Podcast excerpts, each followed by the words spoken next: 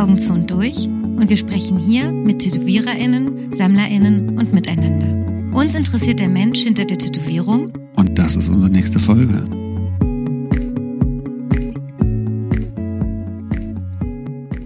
Hm. Jetzt habe ich schon auf Aufnahme gedrückt, Sebastian. Jetzt geht's gleich los. Okay. Ihr seid jetzt still. Auf Aufnahme gedrückt. Bei dir wie mit Klassenvatern, immer wenn einer dauernd losprusten muss. So, liebe Freunde, während die anderen ihren Aachen Convention Kater noch ein bisschen zelebrieren, sitzen wir hier frisch und munter am Montag mit einer tollen Frau, die äh, als Sammlerin heute hier ist, nicht als Tätowiererin. Und ich habe erst überlegt, ob ich einen kleinen Abriss all ihrer Stationen ähm, selber zum Besten gebe. Dann bin ich bei, ich weiß gar nicht, bei der zehnten Sache gescheitert und habe dann gedacht, bevor ich jetzt hier den spannenden Lebenslauf versuche zu rekonstruieren, fragen wir sie lieber selber. Vor uns sitzt Viktoria Müller. Hallo. Hallo. Hallo. Mir ist direkt aufgefallen, du genderst gar nicht. Was habe ich gerade gesagt? Das- Freunde. Hallo Freunde. Hallo Freunde. Hallo Freunde? Ist, oh, guck mal, siehst du, da haben wir es gleich. Freund. Jetzt müsstest du den Podcast verlassen. Jetzt- genau, Taxi tschüss. rufen. Aber was ist das denn? Wir machen das gleich fürs Publikum. Was ist die ähm, richtig gegenderte Variante von Freundin, Also- Freunde und Freundinnen? Genau, entweder so. Oder man sagt, ich sage immer, hey Friends. Äh, der, der Engländer und Amerikaner gendert nicht oder kann nicht gendern. Oder Es gibt ja im Englischen de für der, die, das. Genau. Und also es gibt wenige Bezeichnungen, die zum Beispiel an ein Geschlecht gekoppelt sind. Zum Beispiel Nurse, das ist weiblich konnotiert. Aber genau, es gibt relativ, das ist relativ genderneutral, die englische Sprache. Und bei Nurse gibt es Bestrebungen, das umzuändern. Bei Nurse gibt es, oh Gott, jetzt darüber wollten wir doch gar nicht reden. Nein, aber ich wollte gerade Nee, sagen, nicht- jetzt es gibt Ich will nur kurz diese Wissenslücke Ja, finde ich gut. Also das ist ja wie Wir haben die beste Ansprechpartnerin hier dafür. ist ja wie bei Krankenschwester. Da ist es ja auch so, dass man eher zum Krankenpfleger oder Krankenpflegerin gehen will oder Krankenpflegepersonal, dass man quasi was Neutrales hat. Weil, und bei Nurse, ich weiß gar, ich weiß jetzt gar nicht, wie das ganz konkret da ist, was jetzt auch die, ob das dann Male Nurse heißt oder ob man das dann ganz, keine Ahnung. Also da wollte ich, so wollte ich eigentlich gar nicht einsteigen. Hallo, mein Name ist Hallo. Viktoria Müller. Hallo, wir sind gleich bei einer ähm, eines ihrer Qualitäten angekommen. Ähm, ich mache jetzt trotzdem noch mal die Biege. Stell dir vor, wir sind alte Schulfreundinnen, sehen uns nach 20 Jahren das erste Mal auf der Straße wieder und ich sag, äh, krass, Victoria, äh, was machst denn du eigentlich gerade? Was würdest du antworten? Ehrlich jetzt? Mhm. Ich würde sagen, ah, schön dich zu sehen. Ja, ich bin in der Medienbranche tätig. Ach, so allgemein gehalten. Ich hasse das. zu sagen, was du Ja. machst. Okay. Ich mache das auch nicht. Also sehr ungerne.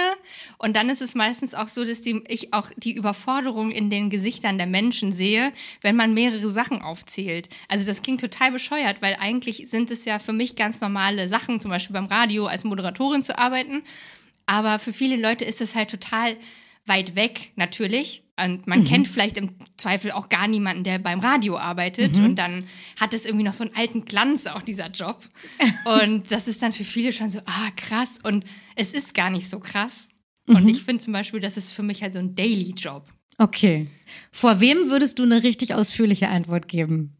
Und wie würde die aussehen? Vor niemanden.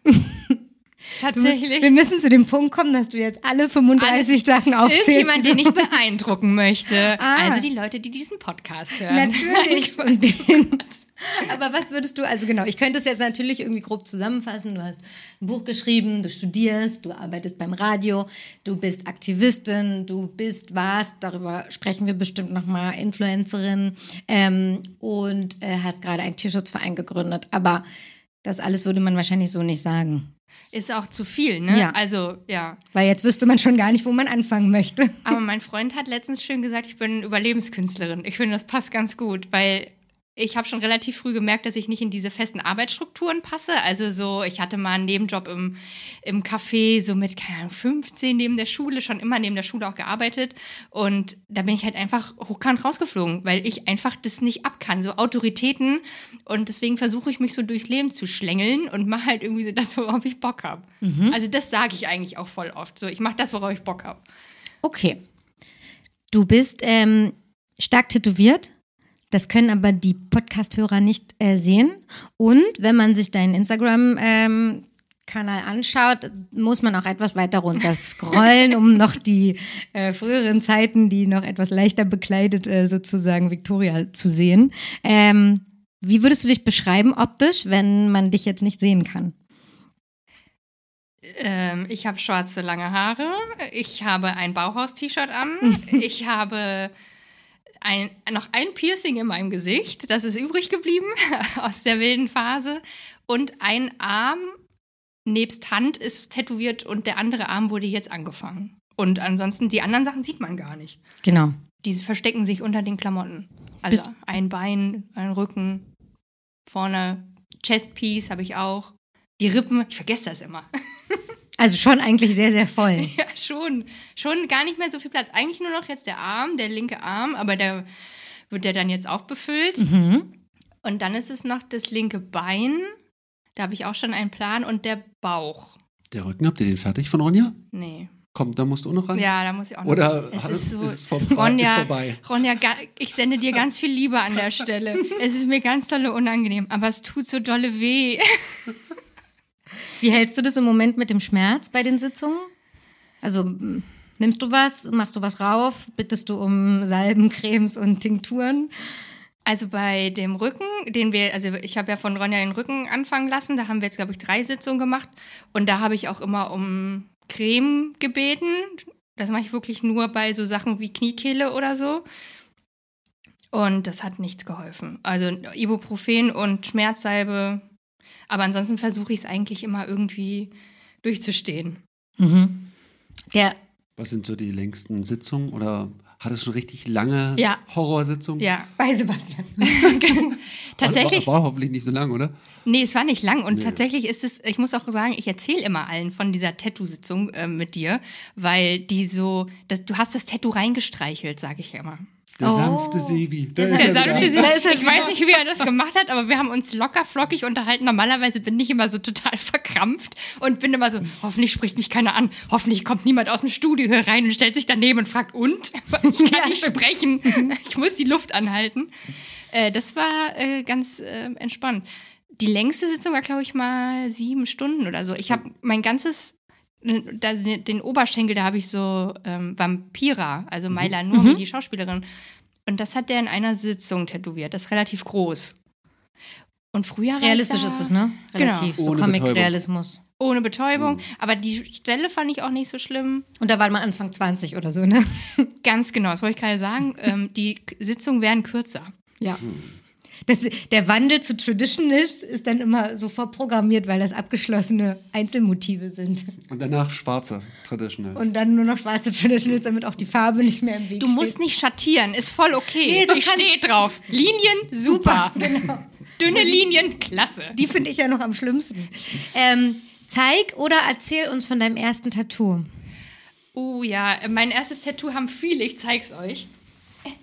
Wenn ich Dein erstes Tattoo haben viele, hast du ja, gerade gesagt? das haben voll viele, da diesen Stern. Ach so, Ah, den, das ist der, ähm, wie heißt Butterfly-Stern, nee, wie heißt denn Genau, diese ja, Band? voll- genau, Crazy Town. Crazy Town, genau. Genau. Äh, Das war ein paar Jahre später. Das war mein erstes Tattoo, das war ein Kompromiss, weil, also ich habe mein erstes Piercing mit 14 bekommen und mein erstes Tattoo mit 16. Und meine Eltern haben das Tattoo-Studio ausgesucht und sind mitgegangen. Meine Eltern waren selber tätowiert und haben quasi Beide. Ja, und die haben quasi gemacht, dass ich das gut finde, weil deren Freunde waren tätowiert und ich war das erste Mal in einem Tattoo-Studio, da war ich acht. Und da saß ich in diesem Tattoo-Studio und war so, da haben die sich tätowieren lassen und ich habe diese Magazine durchgeblättert und war so, oh cool, ich will unbedingt ein Tattoo. Richtig cool. Und dann habe ich damals, habe ich mir schon ein Tattoo ausgesucht mit acht. Das war so eine Sonne mit Sonnenbrille auf, die eine Cola trinkt, aus einer Dose mit so einem Strohhalm. Jetzt wäre mega im Trend wahrscheinlich. Das war so das Motiv. Und dann habe ich damals von der Frau vom Tätowierer äh, ein Henna-Tattoo bekommen. Da war ich natürlich ganz stolz. Und genau, meine Eltern haben damals dann, als ich 16 war, da habe ich dann so lange genervt, bis sie gesagt haben, ja, okay. Ich durfte ja dann quasi mit Erlaubnis meiner Eltern. Dann sind sie mitgegangen und dann durfte ich das da an die Stelle machen, hinten am Rücken, weil da sieht man es halt nicht. Schlau. Und es ist ein generisches Tattoo, also es ist jetzt nicht irgendwie, weiß ich nicht, meine Lieblingsband mit 16 gewesen oder. Da, das war die Vorgabe deiner Eltern, dass es möglichst nicht so bedeutend schwanger ist. Genau, genau. Heißt, deine Eltern sind stark tätowiert? Nee, nee. Also äh, an den Oberarmen.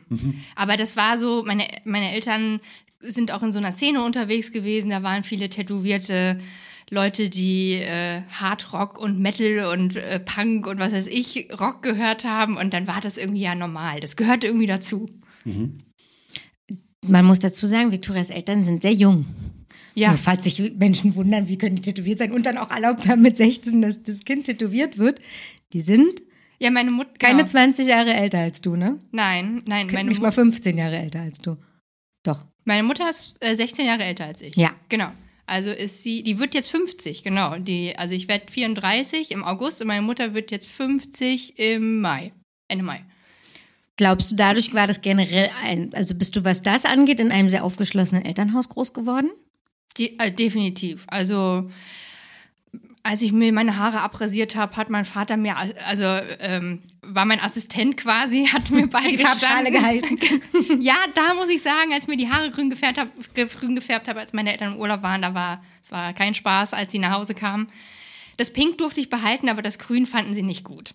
Jetzt werden alle denken, ach, die ist es mit den grünen Haaren. Ja, Das- aber das war die das erste Mal grüne Haare und ich muss sagen, dass als ich die grünen Haare dann nochmal hatte, war es auch vielleicht ein bisschen besser gefärbt. Ja, ein bisschen professioneller. Wie lange hat es gedauert, bis das zweite Tattoo dazu kam? Oder war dann der Grundstein gelegt und dann im Grunde ging es dann nahtlos weiter? Ja, ich habe dann äh, mit 17, ja, genau, im Kartell in Frankfurt, äh, habe ich mir zwei, zwei, zwei Schwalben tätowieren lassen. Und da kam dann noch, also ich habe es gecovert inzwischen, da kam dann so eine Spruchbanderole noch dazwischen und da stand Never Surrender. Ah, Auf dem Rücken ist? Was? Mit denen, was du mit den. Hier auf den Schultern? Genau, da habe ich jetzt zwei Raben. Kann ich aus den Schwalben sind Raben geworden. Und die Banderole ist weg. Eine Laterne. Genau, da ist eine Laterne, so eine, Lat ja, so eine alte Laterne. Was war der Grund für das Cover? Der Spruch oder Qualität oder was? Nee, gar, gar nichts davon. Tatsächlich war es einfach zu klein für die Stelle. Und das war so, es wirkte dann so popelig und ich wollte gerne dann den Rücken tätowieren und dann dachte ich so, na, das ist ja irgendwie auch blöd. Wenn man dann so kleine Schwälbchen da oben hat und aber eigentlich gerne voll tätowiert sein möchte, da hätte man viel stückeln müssen. Und dann dachte ich so, nee, auch, ich fühl's auch nicht mehr. Das waren so Oldschool-Schwalben in Blau und Rot, wie man sie halt so kennt. Und es war irgendwie, ich bin eher der Rabentyp. Ähm, war dir zu dem Zeitpunkt klar, du willst komplett tätowiert sein? Oder war das so ein erstes, mal gucken, ich werde dann so vier, fünf Mal haben? Oder eigentlich war klar, dass du voll sein möchtest? Ja, ich kann mich auch daran erinnern, jetzt wo du die Frage stellst, dass ich das damals auch gefragt wurde oder mich selber gefragt habe. Ich weiß, dass ich darüber nachgedacht habe und dass die Antwort schon lautete, da soll noch ein bisschen was kommen. Mhm. Also das finde ich schon immer Hattest cool. du da Vorbilder, Vorbilder, irgendwelche Personen, wo du dachtest, oder Also- deine Eltern, normalerweise hat man ja so, wenn du jetzt so äh, jung gebliebene oder junge Eltern oder aufgeschlossene Eltern hast, dass man genau das Gegenteil macht, besonders Ja. spießig wird, ist ja immer irgendwie so der Standard. Waren die Vorbild oder? Nee, tatsächlich so von den, also ich, ich hatte mal so ein Erlebnis an so einem See, an so einem Badesee, wo wir immer waren. Da war so eine voll tätowierte Frau mit so ganz rot, also rot, also knallrot gefärbten langen Haaren. Und ich, die kam so aus dem Wasser. Ich dachte so, wow, keine Ahnung, wer diese Person war. Ne? Ich habe die nie wieder gesehen in meinem ganzen Leben. Aber das war irgendwie, die hatte so eine krasse Ausstrahlung und hat irgendwie, es hatte so eine krasse Wirkung auf mich, dass ich dachte, so will ich auch sein. Weil ich fand das irgendwie cool. Das war irgendwie dieses Feminine so aufgebrochen auch, ne? Die war, die hatte lange Haare und die sah auch übelst hot aus, so in meiner Erinnerung zumindest. Vielleicht ist es auch falsch, aber die war trotzdem irgendwie cool und das fand ich schon immer, also es war schon immer mein Ding, so coole Bräute. Also die war sehr stark tätowiert und hat Ja, jetzt, ja, voll, die hatte so einen den ganzen Ganzkörper. Keine Bodysuit. Ahnung was, aber ja, genau, so ein Bodysuit. Verrückt. Findest du, weil du es gerade gesagt hast, dass es das Weibliche aufbricht? Mm, Ja, also Oder man, dekonstruiert? Oder man muss dazu sagen, ich glaube, das hat sich auch total krass verändert in den letzten zehn Jahren. Aber wenn man halt überlegt, so Anfang der 2000er Jahre war das auch noch mal was anderes. Da hatte man vielleicht noch sein Arschgeweih übrig aus den 90ern. Aber da war das, glaube ich, anders. Und für mich ist es schon so. Also das hat schon, auch wenn ich tätowierte Frauen sehe, also die stark tätowiert sind, haben die für mich immer so ein bisschen so ein, das sind immer so Badass. Aber das finde ich irgendwie immer cool. Das wolltest du auch. Das wollte ich auch immer sein, genau. Hast du dich als nämlich nicht Badass wahrgenommen früher? Als du da sozusagen das so bewundert hast an der? Nee, also keine Ahnung, da, da, als ich das bewundert habe, an der, da war ich zehn oder so. Okay, ja, stimmt. da weiß ich nicht, ob man sich da als Badass Warst du bezeichnet. nicht Badass mit 10? Wahrscheinlich schon. Ich hatte eine Ärztemütze. Also da war man schon Badass. Ja, ich glaub glaube immer schon. Man kann auch in dem Alter ein Gefühl dazu haben, sozusagen, ob man eine Püppi als Püppi sich fühlt Nee, oder genau nicht das Mädchen sein möchte oder eben doch. Nee, das war zum Beispiel bei mir nie und ich war auch immer, hing auch immer lieber mit Jungs ab und so und fand eigentlich das immer cool, nicht so typisch Frau oder Stereotyp, wie man das ja so, ist ja auch voll in Ordnung, wenn man das gut findet, aber es war halt nie mein Ding. Ähm, wie ging es dann weiter und wann kamen so die ersten großen einschneidenden Tattoo-Erlebnisse oder Planungen, Tattoo-Erlebnis. Tattoo-Sitzungen? Äh, das nächste war das hier auf meinem Oberarm. Da steht Frankfurt. Anker, Frankfurt und die Skyline von Frankfurt nehme ich mal an. Ganz genau. Da war ich 18 und da habe ich, äh, ich bin mit 18 nach London gezogen und habe mir damals vom Fabian von Clockwork Tattoos Langes. Langes, danke. Der hat in Schottland einen Guestspot gehabt. Keine Ahnung, ich glaube, ich wusste es aus einer Zeitung oder so. Und dann habe ich bei dem einen Termin gemacht und dann hat er mir das tätowiert, weil ich quasi ja im Ausland gelebt habe und das war für mich so quasi der Heimathafen, ist halt immer Frankfurt. Würde ich wahrscheinlich heute nicht mehr machen, aber mit 18 fand ich das eine total coole Idee. Witzigerweise meinte er letztens, also als ich ihn vor ein paar Jahren mal gesehen habe, meinte er so, Gott, das könnten wir auch mal überarbeiten, weil das ist auch schon ein paar sich Jahre auf. Oh, ich finde auch, dass es noch gut aussieht. schon ein paar Jahre hat. Ja, und danach kam schon das hier. Ähm, Addict Sch- genau, Schädel wollte ich gerade sagen, nee, das ist eher ein Gesicht. der Monkey von den Addicts und das war äh, ein Erlebnis. Also, weil wir ja gerade auch von Erlebnis. Also das war auch ein Erlebnis, da bin ich mit dem fucking Bus von London nach Edinburgh gefahren, habe mich, also morgens um vier losgefahren, dann hatte ich irgendwie um zwölf den Termin, dann habe ich mich tätowieren lassen, da den Oberarm und dann bin ich mit im Sommer mit so einem Mit blutigem, suppendem. mit blutig suppenden Arm in so einem Reisebus, weißt du, wo dann neben dir auch jemand sitzt. Rechts neben mir saß jemand. Bin ich dann zurückgefahren. wie hat man diesen Termin damals gemacht? Also hast du in der Zeitung gesehen, weißt du das noch? Ich weiß nee, oder bei Facebook geschrieben oder so. Okay. Aber eigentlich hatte ich da noch kein Facebook. Ich weiß es nicht. Also keine Ahnung. Vielleicht hatte ich auch schon. Fa- Eigentlich hatte ich Facebook erst danach. Weiß ich nicht. Mhm. Ja, Kann man sich gar nicht mehr Genau. vorstellen. Nee, Ne? überhaupt nicht, deswegen. Nee, das war auf jeden Fall eine krasse Odyssee, wo das würde ich heute nie wieder machen. Ich, ich war einfach total lange unterwegs und danach einfach völlig fertig.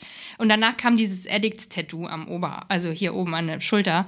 Und das habe ich mir in einem Squat, im Holloway Squat, für die Leute, die früher äh, in London auch rumhingen, das war nämlich relativ bekannt, auf dem Fußboden von meiner Freundin Laura, die keine Tätowiererin ist, dieses Tattoo stechen lassen. Wirklich? Es, ja, aber äh, das war so schlimm, dass das ähm, zweimal überarbeitet Ach, wurde. okay, ich Von zwei, ja, also dass da jetzt so Schattierungen drin sind, liegt daran, dass die Linien so schief waren, dass man es nur mit Schattierungen retten konnte, quasi.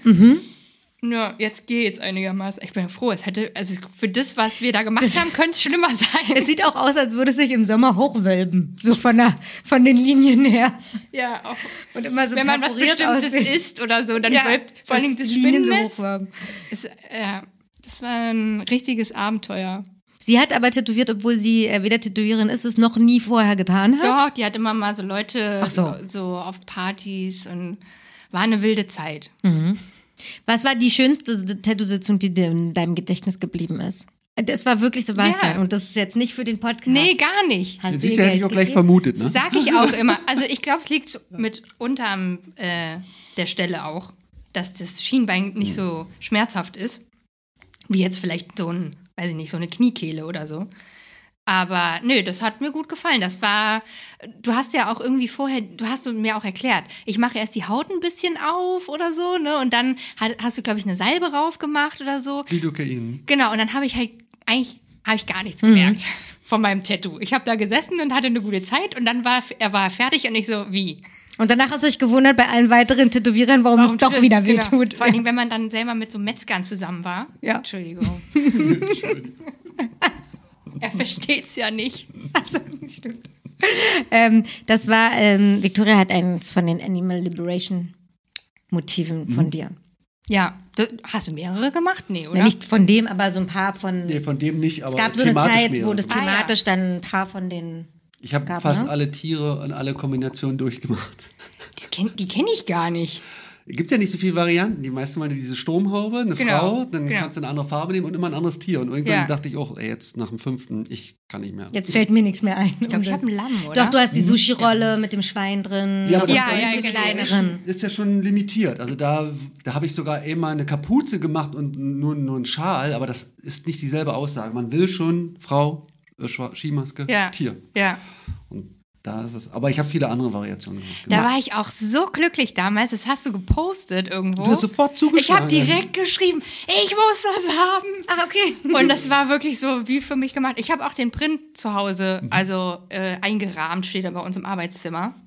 Das äh, hat meinen Namen geschrien, dieses Tattoo. Und ich bin sehr froh, dass ich das habe. Ey, ich dachte auch, ey, besser, be besser kann es nicht passen, ne? Bestimmt. Froh, dass ich das habe und dass es dann auch noch so schmerzlos über die Bühne lief. Und angequatscht hatte ich auch Kinder, oder?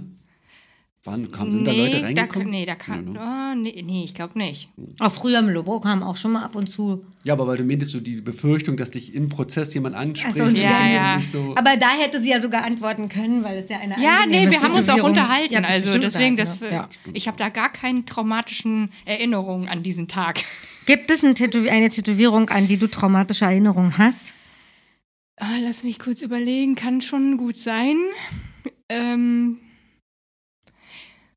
Oder kannst du auch so Ja. ein bisschen festmachen, wann Namen auch im Off sagen. nee, oder kannst du auch daran festmachen, was auch dazu führt, dass Ja. eine Sitzung einfach auch nicht schön sich anfühlen kann. Äh, ja, tatsächlich war das äh, mein Chestpiece, aber es lag weniger an der Person, die es gemacht hat, sondern an der Stelle und dass ich reagiere auf helles Licht. Also und das ist ja häufig das Problem, dass dann das Licht sehr nah ist, wenn man das sehr ne, kopfnah, dann ist das Licht dann auch sehr kopfnah natürlich. Und dann, das Licht war halt direkt hier vorne die ganze Zeit und ich musste da rein, also ich weiß sogar, dass ähm, bei den Outlines, da war das Tattoo-Studio noch in meiner Nähe, also wo wir gewohnt haben, da musste mein damaliger Freund nach Hause gehen und mir eine Sonnenbrille holen, damit ich das aushalte. Und ich weiß, dass ich da Migräne bekommen habe, auch Ah, bei okay. einer der Sitzungen. Und das war echt schlimm, weil du hast die Schmerzen, dann kriegst du so einen Migräneanfall und dann will man, also dann irgendwann konnte ich nicht mehr, ich musste dann abbrechen. Aber das war nicht so geil. Woher weißt du, wann ein, also oder was für einen Impuls brauchst du, damit es wieder Zeit ist für ein nächstes Tattoo? Oder bist du jetzt schon so durchgeplant, dass so klar ist, ähm, Mai kommt dann das, im Juli dann das, im Oktober mache ich das? Na, ich muss ja mit Daniel noch Termine ausmachen. Ach ja. Hallo Daniel. Ich grüße viele Leute an der Stelle. Das Grüße, die letzte sorry. Tätowierung ist von Daniel Gensch. Genau, die und soll ein Arm werden. Genau, soll ein Arm werden und das äh, tatsächlich, ich gehöre zu den Leuten, die irgend, aus irgendwelchen Gründen einen freien Arm und hatten lange, also bis jetzt halt. Das habe ich mich auch gefragt. Hattest du dieses Konzept? Einer, Nein. Aber, oder dass du es äh, dir auch sparen wolltest für einen besonders guten Künstler? Oder? Ich glaube, vielleicht war das am Anfang die, der Gedanke, erstmal voll machen auf einer Seite und nicht so krass stückeln quasi. So ist es ja auch beim Bein. Also das rechte Bein ist wesentlich voll tätowierter als das linke. Da ist nämlich nur das von dir. Und nö, das hatte jetzt nicht so ein. Hatte ich jetzt nicht so geplant. Das ist dann irgendwie passiert. Und dann, ne, irgendwann war man dann, keine Ahnung, so war ich dann so, wo ich dachte, ja, das, das muss dann natürlich schon was Cooles sein. Und dann habe ich dann immer überlegt, na, jetzt alles bunt, schwarz-weiß wäre mega geil. Und dann habe ich mal überlegt, ob ich ähm, zu Christoph Aribert gehe und dann wirklich so einen kompletten Kontrast hin, also dahin mache, weil ich es cool finde und dann quasi, dass man so nochmal was anderes hat auch. Vom Stil auch her. Vom Stil her, genau, weil ich, das beschreibt mich auch noch ganz gut. Also sein Stil und dann wäre das quasi so poppig auf der einen Seite, quietschig, schreiend, laut, oldschool, was auch immer. Ähm, und auf der anderen Seite dann so klassisch irgendwie, schwarz-weiß. Aber genau, jetzt ist es ähm, Daniel geworden und da haben wir uns jetzt ein Konzept überlegt zusammen. Da bin ich auch total happy und aufgeregt, wenn es weitergeht, wenn ich dann mal das schaffe, einen neuen Termin auszumachen. Was ist denn davon schon da? Du kannst es ja mal das letzte beschreiben. Ja, ist ein Teufel, ähm, der jetzt endlich auch mal das Tageslicht sieht, wo es wärmer wird. Freue ich mich auch voll. Es ist so ungewohnt für mich, auf der Seite eine Tätowierung zu haben, muss ich sagen. Also wenn ich ein Spiel gucke, fällt es mir jedes Mal auf. Das hat man ja auch nicht so oft. ne? Nee, wenn man vor allem, wenn man so viel wie du ja schon auch. Du siehst ja dauernd einen tätowierten Hals von dir und so. Also, ja, oder auch, keine Ahnung, die Beine, Rücken, das, das merkt man ja gar nicht. Mhm. Oder wenn hier jetzt an dem Arm was Kleines dazukommt, fällt es ja nicht mehr auf im Gesamtbild. Aber das ist jetzt so, ah krass, da ist jetzt ein Tattoo. Äh, da, genau, ich habe mir einen Teufel tätowieren lassen. Der hat ähm, einen Laborkittel an und so einen so einen Ausweis äh, an, an seinem Laborkittel. Und der Laborkittel ist ein bisschen angekokelt. Genau, möchtest du Fragen stellen oder soll ich es direkt erklären? Ich kann es direkt gerne erklären. Ich lehne mich auch gerne zurück. Ich möchte erst wissen, was auf dem Ausweis theoretisch draufsteht und ansonsten kannst du den Rest selber erklären. Ey, das ist ein Barcode drauf, der war Genau. mal ziemlich modern. Der, der, da steht gar nichts drauf. Da ist ein Barcode drauf, genau. Daniel hat nicht im De en Detail den Ausweis ausgearbeitet. Ich würde mal sagen, dieses viereckige Feld, was man sieht, würde wahrscheinlich sein Passbild Genau. sein. Aber es ist schwarz. Ja, ist das ja auch ist ja auch der Teufel. Teufel. Es ist auch der Teufel, der lässt sich nicht fotografieren vielleicht. Stimmt. Das finde ich gut. Okay, weiter. Ähm, er trägt auch einen kleinen Pferdeschwanz. Was haben wir gesagt? Der sieht aus wie nee, Robert De Niro Ja. mäßig, genau. Ähm, und eine Krawatte, eine gestreifte. Ja, der ist ähm, offensichtlicherweise vom Beruf her Wissenschaftler. Und jetzt fragt man sich, Ist Victoria Wissenschaftlerin? nee, ist sie verrückt? Oder ist sie verrückt? Warum trägt er einen Also Kittel? beide, ja. Also ein, ein Teufel, der irgendwie, weiß nicht, eine Kirche in Brand setzt, kann ich ja noch verstehen. Nee, tatsächlich ähm, wird es ein Wissenschaftsarm, den Daniel macht, weil ich studiere Wissenschaftsgeschichte und das ist so, also das ist ein Thema, was mich sehr stark auch interessiert, also auch die Geschichte der Wissenschaften und ähm, in dem Kontext auch ähm, so das Verhältnis von Kirche und Moderne, also Zeitalter der Aufklärung, der kritische Mensch und man hat ja den Glauben abgelöst dadurch, dass man die Welt rational in Anführungszeichen erklären konnte. Und ähm, der Teufel steht für mich einfach für den kritischen Menschen, weil das wurde natürlich von der Kirche nicht so gerne gesehen, dass man jetzt plötzlich mit einer Evolutionstheorie um die Ecke kam, die anders aussieht, äh, wie der Gott, äh, Gott hat äh, die Erde der in sieben- Rippe. genau und aus der Rippe und äh, die Kreationisten äh, glauben da ja immer noch fest dran, dass äh, ja die Welt in sieben Tagen erschaffen wurde und die Dinosaurier gleichzeitig mit den Menschen gelebt haben. Aber es gab ja auch Leute, die dann gesagt haben, ja, da gibt es Beweise dagegen.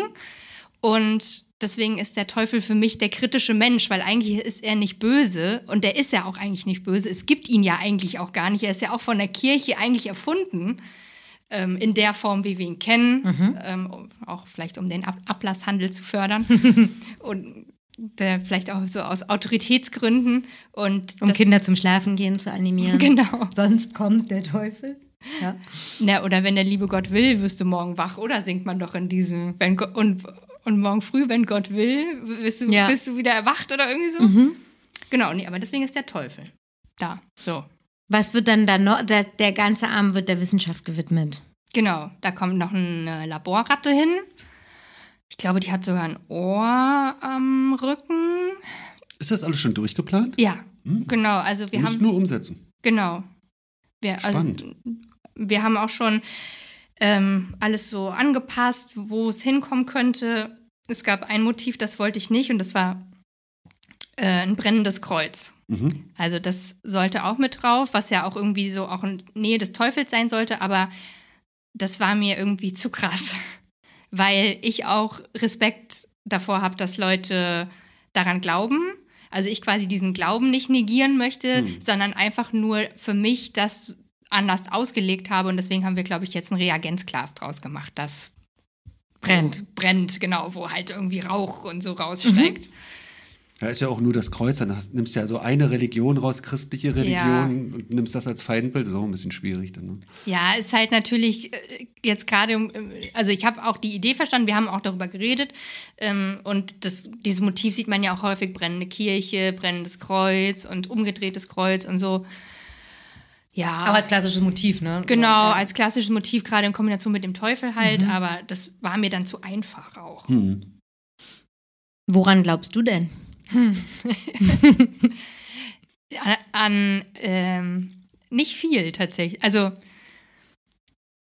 nee, also jetzt in dem Sinne, wie du es jetzt fragst, an nichts. Aber äh, glaubt denn ein Wissenschaftler? Ist ja auch selten, oder? Ja, das ist genau. Ist ja, Das, er, der überprüft ja eher. nee, genau. Jetzt ist sie ja nicht vom Beruf her Wissenschaftlerin, obwohl ja irgendwie nee, ja, also, Theoretikerin Die, ja.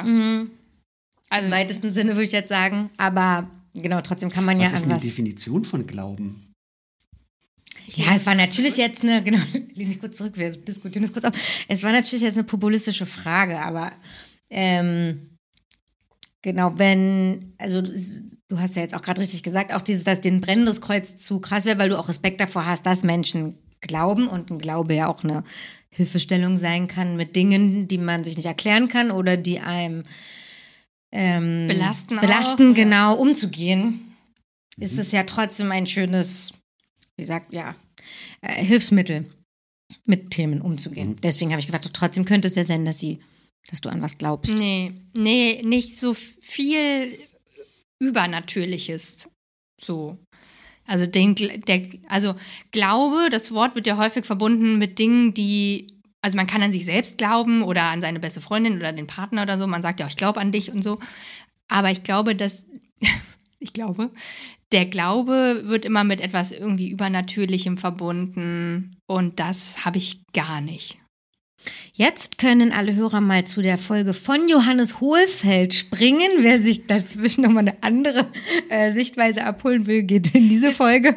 Ist ganz witzig. Ich weiß gar nicht, ob du es weißt. Ich weiß ja, es, okay. deswegen habe ich die Links. Genau, ihr habt euch nämlich kennengelernt gerade erst. Genau, ne? wir haben uns gerade kennengelernt ähm, und haben seinen Castor Bauwagen gekauft. Genau. Ungläubige vom Gläubigen. Und das fand ich nämlich wirklich geil. Jetzt ganz witzig, dass du herkommst, er gerade ja erst bei uns war. Ähm, wir bestimmt, dachte ich mir schon darüber heute sprechen, während er ja genau davon gesprochen hatte, dass er da in seiner freien Gemeinde ähm, aktiv ist und so weiter. Deswegen ist das ein ganz schöner ähm, Kontrast, diese beiden Folgen bestimmt zu hören. Wir kommen da gleich nochmal zurück. Wir machen ganz kurz bei den Tätowierungen weiter und nochmal zu der Frage zurück, wann du merkst, dass so ein Impuls kommt und du jetzt wieder für was Neues bereit bist. Die letzten waren ja jetzt Daniel das und davor habt ihr den Rücken angefangen bei Ronja. genau. Also wie kommt das so?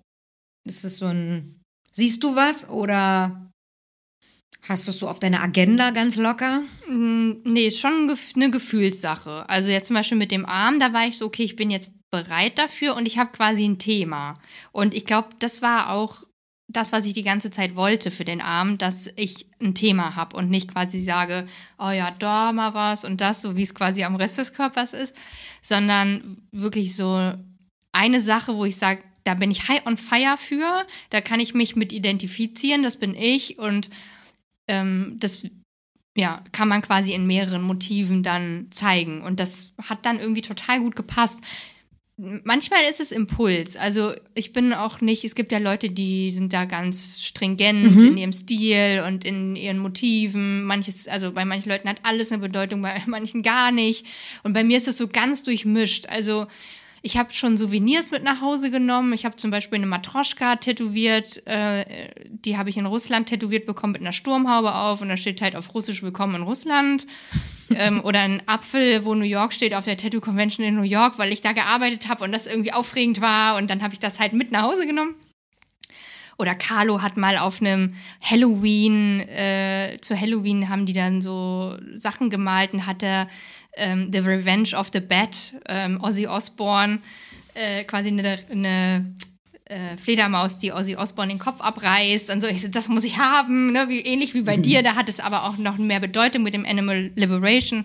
Aber das habe ich schon eigentlich auch manchmal, dass ich was sehe und sage so, so war es ja auch bei Daniel mit dem Teufel, so fing das ja an. Ich habe den Teufel gesehen, äh, den Daniel gemalt hat, mit dem Herz und dem Streichholz. Ah ja, auf dem Kanister Genau. sitzend. Ja. Und dann war ich so, das muss ich haben. Und den Teufel habe ich gefühlt und dann war ich so, okay, darauf, das scheint das jetzt zu sein. Und dann hat sich das so entwickelt. Kam dir da schon in den Kopf, dass du diesen wissenschaftlichen Aspekt mit dem Teufel verbinden willst?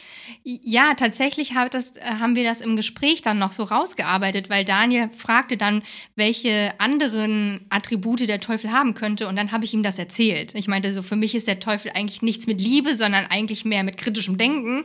Und dann kam er dann so, ja, dann machen wir doch das. Und ich so, juhu.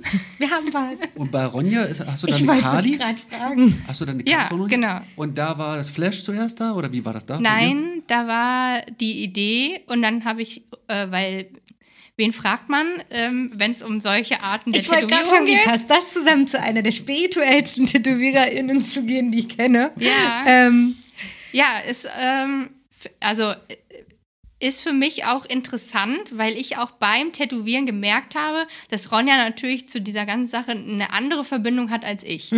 Aber ja, ich finde es au- auch interessant so. Also Zu Kali jetzt oder zum Genau, also- spirituellen? ja, beid, beides tatsächlich. Und bei Kali ist es so, dass ich mir die habe tätowieren lassen, weil die Bedeutung, die hinter Kali steht, also ich, ich finde so Metaphern auch immer sehr interessant. Also mit Metaphern arbeite ich un unheimlich gerne. Deswegen ist der Teufel auch der kritische Mensch. also semantisch sozusagen magst du das.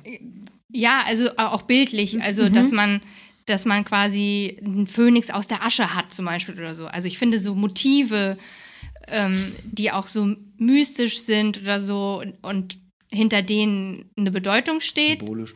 Genau, das finde ich schon total interessant und da hatte ich auch relativ viele Unterhaltungen wegen dem Kali-Tattoo, weil das ja quasi auch ein religiöses Symbol ist. Mit Ronja oder was meinst du? Mit Nee, außerhalb Außerhalb. hm? im Internet, deswegen poste ich es auch nicht mehr, weil ich denke mir so, das mache ich ja nicht für den Rest der Welt, sondern für mich.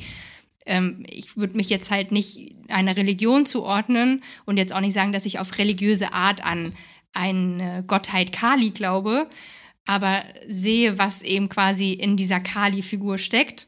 Als Allegorie dann praktisch nur Genau, so, hm? auf, auf mich selber auch bezogen. Ne? Also so diese Zerstörung und aber auch wieder das, das, das Alte, das Neue, das Gute, das Schlechte. Ähm, und das ist halt, das sehe ich halt voll. In mir auch. Und das ist auch so was, was ich ja auch in meinem Leben, was sich so durch mein Leben zieht, immer das Gute und das Schlechte auch. Und so kam eigentlich diese Figur zu mir. Was hast du an Zerstörungen oder was meinst du in deinem Leben, was du zerstörst und was dann wieder neu aufgebaut wird? Also Ihr gab's habt viel Zeit auch, ne? Oder?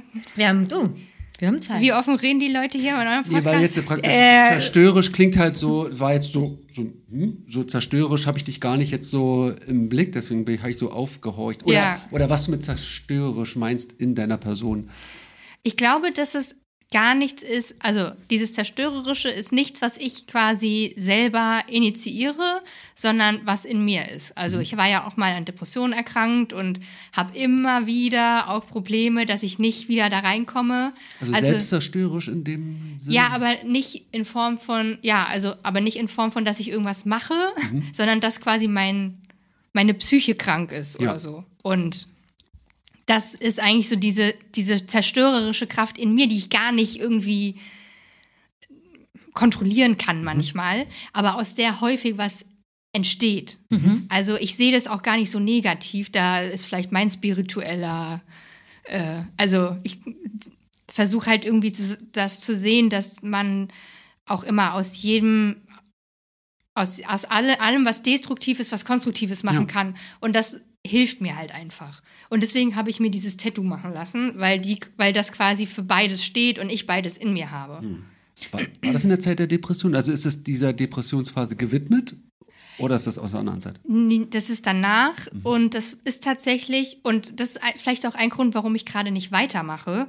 Das ist eigentlich aus einer Zeit oder in einer Zeit entstanden, wo ich ganz viel Kraft hatte und so richtig so, Ronja hat immer gesagt, die Kali-Power hatte und die habe ich gerade nicht so. Und ich glaube einfach, dass die Kali-Power muss wieder kommen, damit ich mich da hinlegen kann und diese Schmerzen auch aushalten kann. Also, dass dieses Tattoo auch das schmerzhafteste Tattoo ist, was ich habe. Ich Das finde, passt das, natürlich Das super. passt so krass, ja.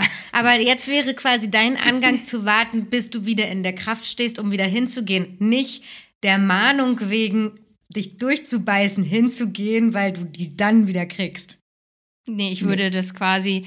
Und das ist auch eine Sache, die ich auch gelernt habe dadurch, dass man auch manchmal auf seinen Körper hören muss. Und wenn der Körper zum Beispiel die Kraft nicht hat, dass man sich auch nicht zwingen muss. Wir leben ja in einer Leistungsgesellschaft und uns wird ja ständig gesagt, dass wir immer alles aushalten müssen. Aber man muss nicht immer alles aushalten. Und man kann auch mal auf der Couch liegen und die Decke angucken. Absolut. Und keine Schmerzen über sich ergehen lassen. Nee, wollen. total.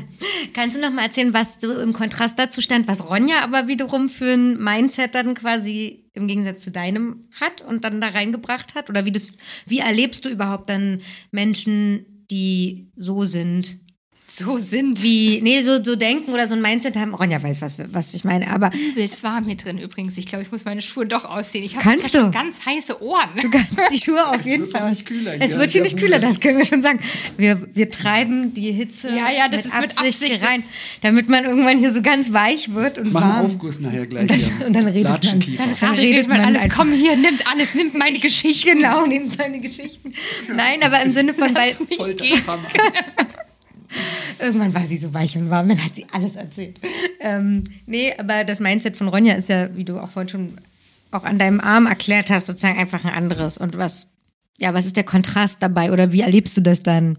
Denkst du dann die ganze Zeit, oh Gott, oh Gott, was, ähm, was erzählen die Leute, wenn es dann so spirituell wird? Äh, so, ich habe meine Schuhe jetzt Ja. ausgezogen. Ja, wirklich. Also es ist schon sie, also du hast ja schon vorgewarnt mit der Fußbodenheizung. Das ist I- gut, ne? I can feel it.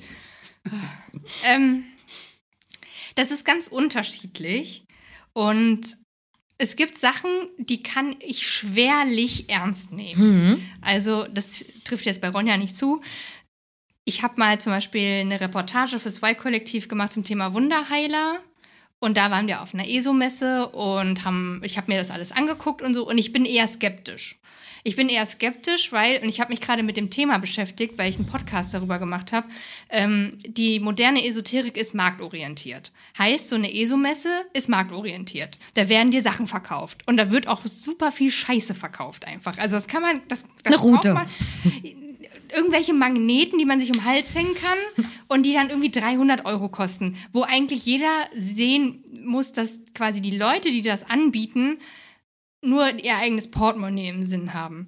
Und da hatte ich wirklich so Situationen, wo ich auch, da musste ich es mir wirklich verkneifen auch, ne, weil das war glaube ich, viel auch darauf ausgelegt, dass man halt was verkaufen kann. Also man wollte den Leuten dann auch halt was verkaufen und das finde ich nicht aufrichtig. Also so Systemesoterik, wie jetzt zum Beispiel Theosophie, Anthroposophie und so weiter, die ist ja jetzt per se erstmal nicht darauf ausgelegt, dass man damit Geld verdient, sondern da steckt ein Glauben dahinter. Und wenn jetzt jemand an Gott glaubt, zum Beispiel, who am I to judge? So. Und so ist es zum Beispiel auch bei Ronja. Also, oder bei anderen Leuten, auch in meiner Familie, die spirituell sind. Also mein Opa ist Buddhist zum Beispiel, ähm, weil er eine Buddhistin geheiratet hat und da wird halt jeden Morgen da das Räucherstäbchen angemacht beim Buddha und so. Und das, also ich finde das interessant auch. Mit nahestehenden Personen diskutiere ich dann auch gerne. Aber ich würde das nie, also ich finde es eigentlich eher interessant. Also gerade bei Ronja finde ich es sehr interessant und ich gucke mir das auch immer gerne an, so, so, ah, okay, weil es sind ja auch Dinge, mit denen komme ich ja gar nicht in Berührung, ne? Also wenn man Genau, dann so, deswegen meinte ich das auch, ja. Sie hat mal von diesem Wild Woman Dance erzählt. Heißt das so? Ich glaube, deine Frau geht da auch hin, oder? Oder ihr seid irgendwie. alle. Genau. Wir, wir alle. Wir alle. Ich nee, es ist Du Wild, stehst draußen. Wild Man Move. Ja, da habe ich mich so aufgeregt, dass ich mir so Wild Woman Dance, was los? Und dann gab es so einen Workshop, der hieß Wild Man White, Movement. White Old Man. Achso. Ja, die, Movement war, aber es war auch mehr Tanz. Aber es war auch eine sehr interessante Erfahrung mit 50 Männern mit Augenbinden zu Und tanzen. dann, ja, und das finde ich halt interessant so. Weil das auch, würde ich ja. auch nicht machen, aber ich finde das halt interessant und dann finde ich vor allem, und das ist eigentlich das Wichtigste daran, wenn ich dann höre, dass das jemandem was gibt, nämlich ein positives Gefühl, dann ist es ja eigentlich das Beste, was es geben kann. Vor allen Dingen, wenn dieses positive Gefühl aus einem Erlebnis herauskommt und nicht durch zum Beispiel einen Kauf. Also wenn jetzt jemand sagt, ich habe mir eine Louis Vuitton Handtasche gekauft und damit ist man dann glücklich, das finde ich zum Beispiel, das finde ich dann eher weird, als wenn jemand sagt, ey, ich war da auf so einer Veranstaltung und wir haben so wild getanzt, dass dann irgendwie hatten wir plötzlich keine BHs mehr an, dann denke ich so, das ist ja mega cool, oder nicht? Also das ist eigentlich eher meine Einstellung dazu. Ich bin gar nicht so kritisch, glaube ich. Aber dass die Veranstaltung jetzt einen Eintritt kostet und Geld kostet, das wäre jetzt nicht kapitalistische Kritik, sondern dir geht's, dass man ein Produkt bewirbt mit, oder wie kann ich das verstehen? Oder wie kritisch bist du da jetzt? Naja gut, am Ende des Tages ähm, weiß ich nicht, ich, also wu- wusste ich jetzt nicht, dass das Eintritt kostet. Da ist natürlich die Frage, gut, so eine Veranstaltung kostet auch Geld. Ne? Also ist das dann, wirtschaftet da jemand in die eigene Tasche, weil es kostet 100 Euro und das, was man dann macht, ist nur da tanzen und man kriegt irgendwie ein Wasser mit Heilstein gereicht. Okay, das wäre dann schon wieder so, gut, da hat jemand Geld verdient. Ähm, aber dass eine Veranstaltung Geld kostet, ist ja in der Regel normal, weil die jetzt ja auch Kosten entstehen. Das Ding ist, wenn sich jemand einen Heilstein kaufen möchte oder einen Magneten für 300 Euro, dann kann ich die Person auch nicht aufhalten, find's aber trotzdem ein bisschen Panne vielleicht. So, aber vor allen Dingen halt ähm, eher aus der Sicht, dass man ja auch, also dass Menschen, die das machen, sich ja dann auch etwas davon versprechen, was gar nicht die Intention der Person war, die es hergestellt hat, vielleicht. Also das gibt's ja schon einfach häufig. Dieser Esoterikmarkt ist riesig groß. Ich weiß gar nicht, 10 bis 25 Milliarden Euro im Jahr werden in Deutschland umgesetzt. Und da sind sehr viele Leute, die daran partizipieren, die beispielsweise rechtsextrem sind oder ähm, ja, einfach nur das Kapital im Kopf haben. Ja, ich hätte jetzt nur überlegt, wir leben ja in einem kompletten Kapitalismus, ob man da jetzt so eine ESO-Messe rausnehmen kann und einen Kapitalismusvorwurf macht, das könnte man ja eigentlich überall machen. Aber, ähm, aber ich gehe schon mit mit diesen Schattenseiten der Esoterik-Szene, die sind definitiv vorhanden. Ja, naja, klar, wir, klar, wir leben im Kapitalismus, alles ist auf Kapi- Kapital und auf Geldverdienen ausgelegt. Allerdings, zum Beispiel, wenn man jetzt über Glauben spricht, sollte es nicht darauf ausgelegt sein. Also, wenn ich jetzt äh, beispielsweise an Gott glaube, dann sollte mein Gebet ja nichts kosten. Also zum Beispiel Ablasshandel haben wir ja Gott sei Dank nicht mehr. Also das ist die, Kirchensteuer nur noch. nur Kirchensteuer. Ja. Kann man verweigern. Aber genau, man muss sie ja nicht man muss benutzen. ja, Das wusste ich nicht. ja, Ich- man kann einfach keine zahlen. Ich bin einfach ausgetreten, weil ich Genau, dachte, du ich muss kannst. zahlen. Aber du musst halt aus, das ist noch eine kleine Hürde, du musst sozusagen austreten. genau, du musst austreten. Aber Achso, ist ja keine Zwangsgebühr, ja. Nee. Genau. Sorry. Das, ja. Nee, aber du kannst ja trotzdem noch an Gott glauben und kannst ja auch, selbst wenn du nicht irgendwie in der Kirche bist, ja trotzdem deinen Glauben praktizieren. Genauso kannst du deinen Glauben ja auch anderweitig praktizieren.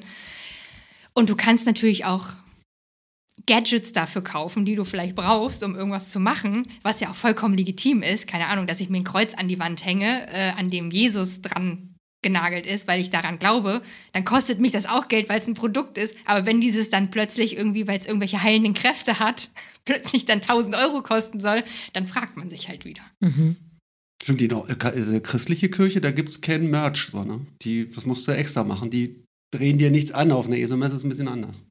Ja, weil es halt natürlich nicht so. Ja, ich weiß es gar nicht. Nur wahrscheinlich immer für die, wenn dann als Spenden verwandelt. Na, du kannst schon Weihwasser kaufen, glaube ich, und solche.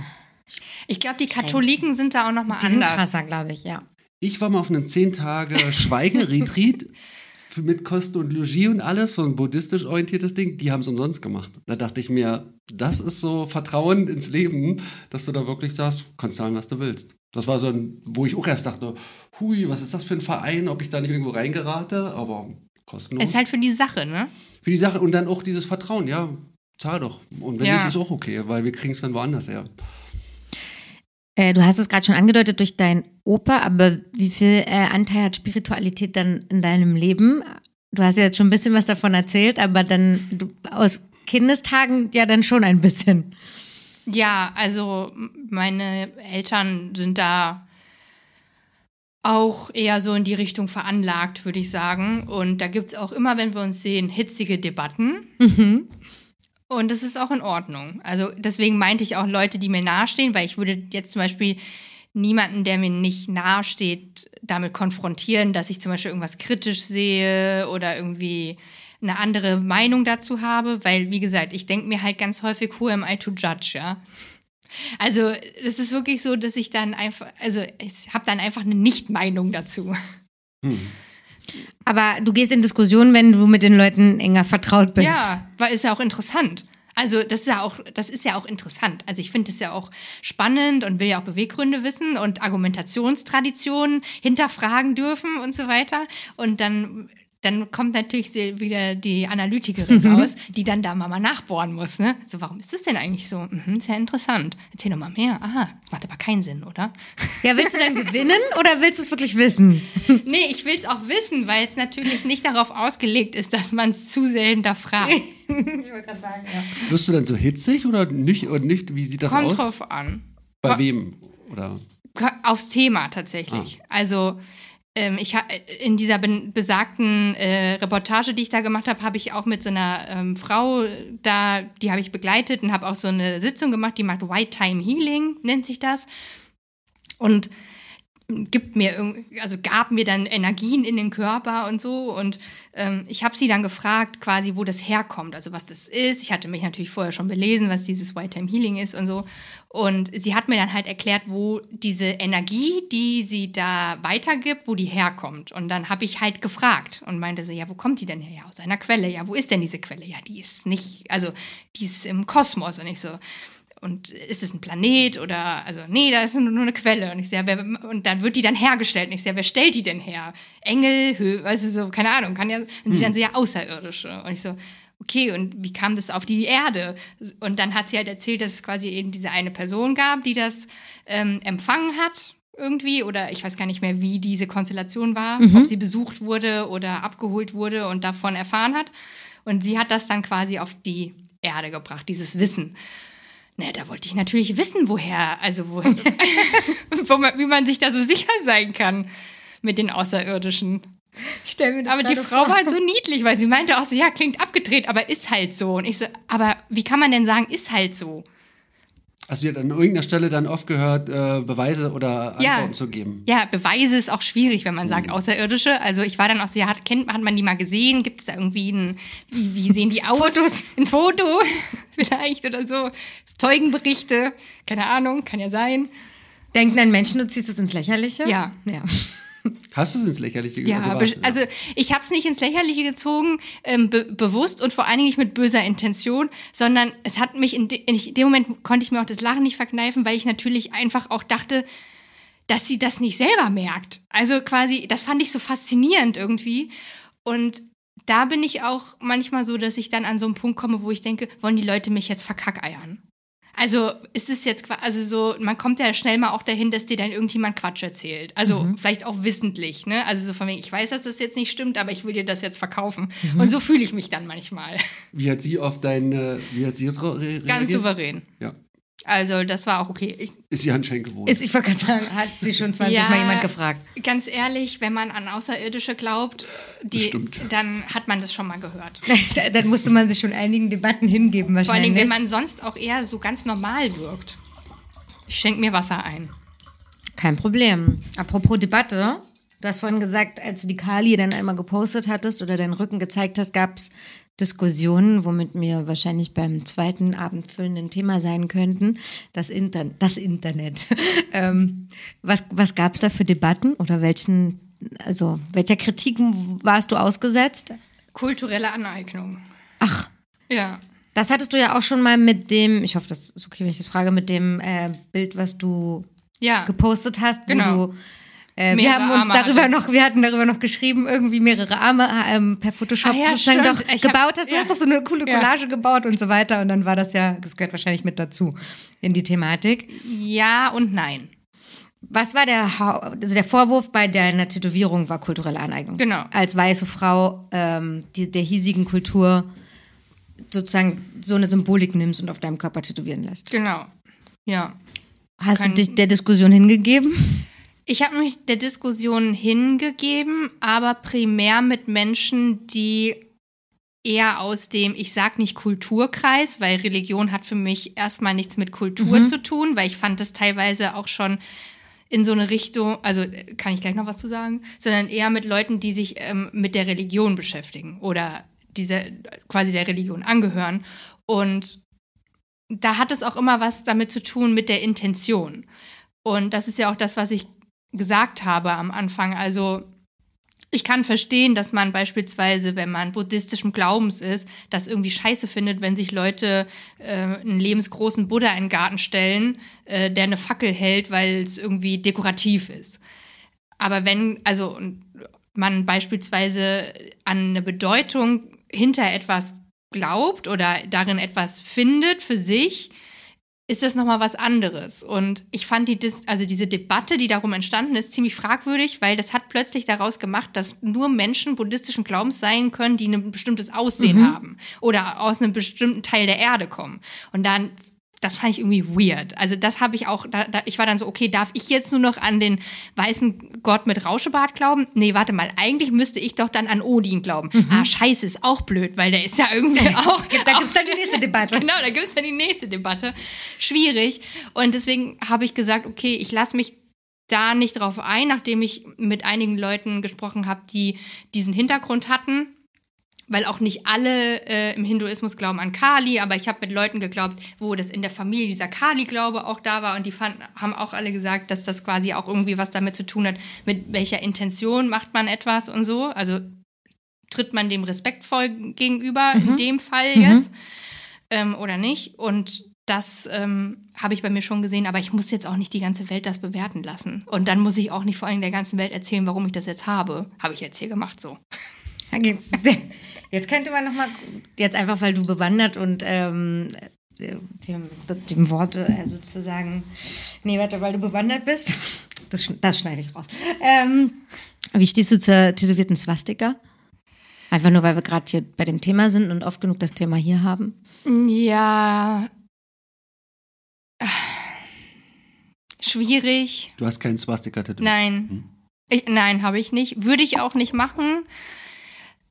Ist ja ähnlich, also geht ja in eine ähnliche Richtung. In anderen Ländern oder in anderen Religionen und Kulturen hat es eine andere Bedeutung als hier. Ich finde, die Bedeutung hier ist natürlich schon hart. Auf der anderen Seite habe ich Runen tätowiert, ne? Also äh, da kann ich besser Auf den argumentieren. Händen. Auf den Händen, genau. Da kann ich irgendwie besser argumentieren bei den Runen. Bei der Swastika bin ich jetzt auch nicht so firm, was jetzt so die Bedeutung dahinter anbelangt und warum zum Beispiel manche Leute sich das in Deutschland tätowieren lassen. Also ich glaube mal, dass das wahrscheinlich auch so was Spirituelles hat, oder? Also mal die Frage kurz zurückspielt. Ich habe es immer so wahrgenommen, dass es äh, schon ein Teil Provokation ist halt. Auch. Also dass jetzt nicht jeder, Sid. Dass nicht jeder da jetzt, äh, also auch mit diesen Verbotenen zu spielen. Ich, ich glaube nicht, die Leute, die ich kenne, sind selten hinduistischen Glaubens oder ich weiß nicht genau, wo das herkommt, ob das buddhistisch, hinduistisch ist. Das, Es ist ja eigentlich ein weltweit Ja. verbreitetes Symbol. Ich jetzt, in London hatte ich zum Beispiel auch mal auf einer Friedhofsmauer, einer jüdischen Friedhofsmauer gesehen. Ich glaube, vor 1920 war das ein neutrales Symbol. Deswegen ich sehe vor allen Dingen ist auch eine. nicht so. Wir sitzen ja hier in dem Kabuff und um uns herum hängt ja nach wie vor das Tarot-Set der großen Arkana von Sebastian. Also ich nehme ich nehm's, wenn dann auch Wo nur als, es als, Sonnen, als Sonnensymbol bei der Tarotkarte die Sonne. Ach so, wegen der Sonne. Genau. Die Sonnenblume hat ein astrologisches Bei Symbole. Versöhnung des Themas. Bitte? Bei Versöhnung auch noch das Thema ist. Versöhnt euch doch jetzt mal mit dem Symbol. Könnte man, ist doch Und eine in der. Sonnenblume auch. Ja. Ja. Wurde bis jetzt aber noch nicht tätowiert.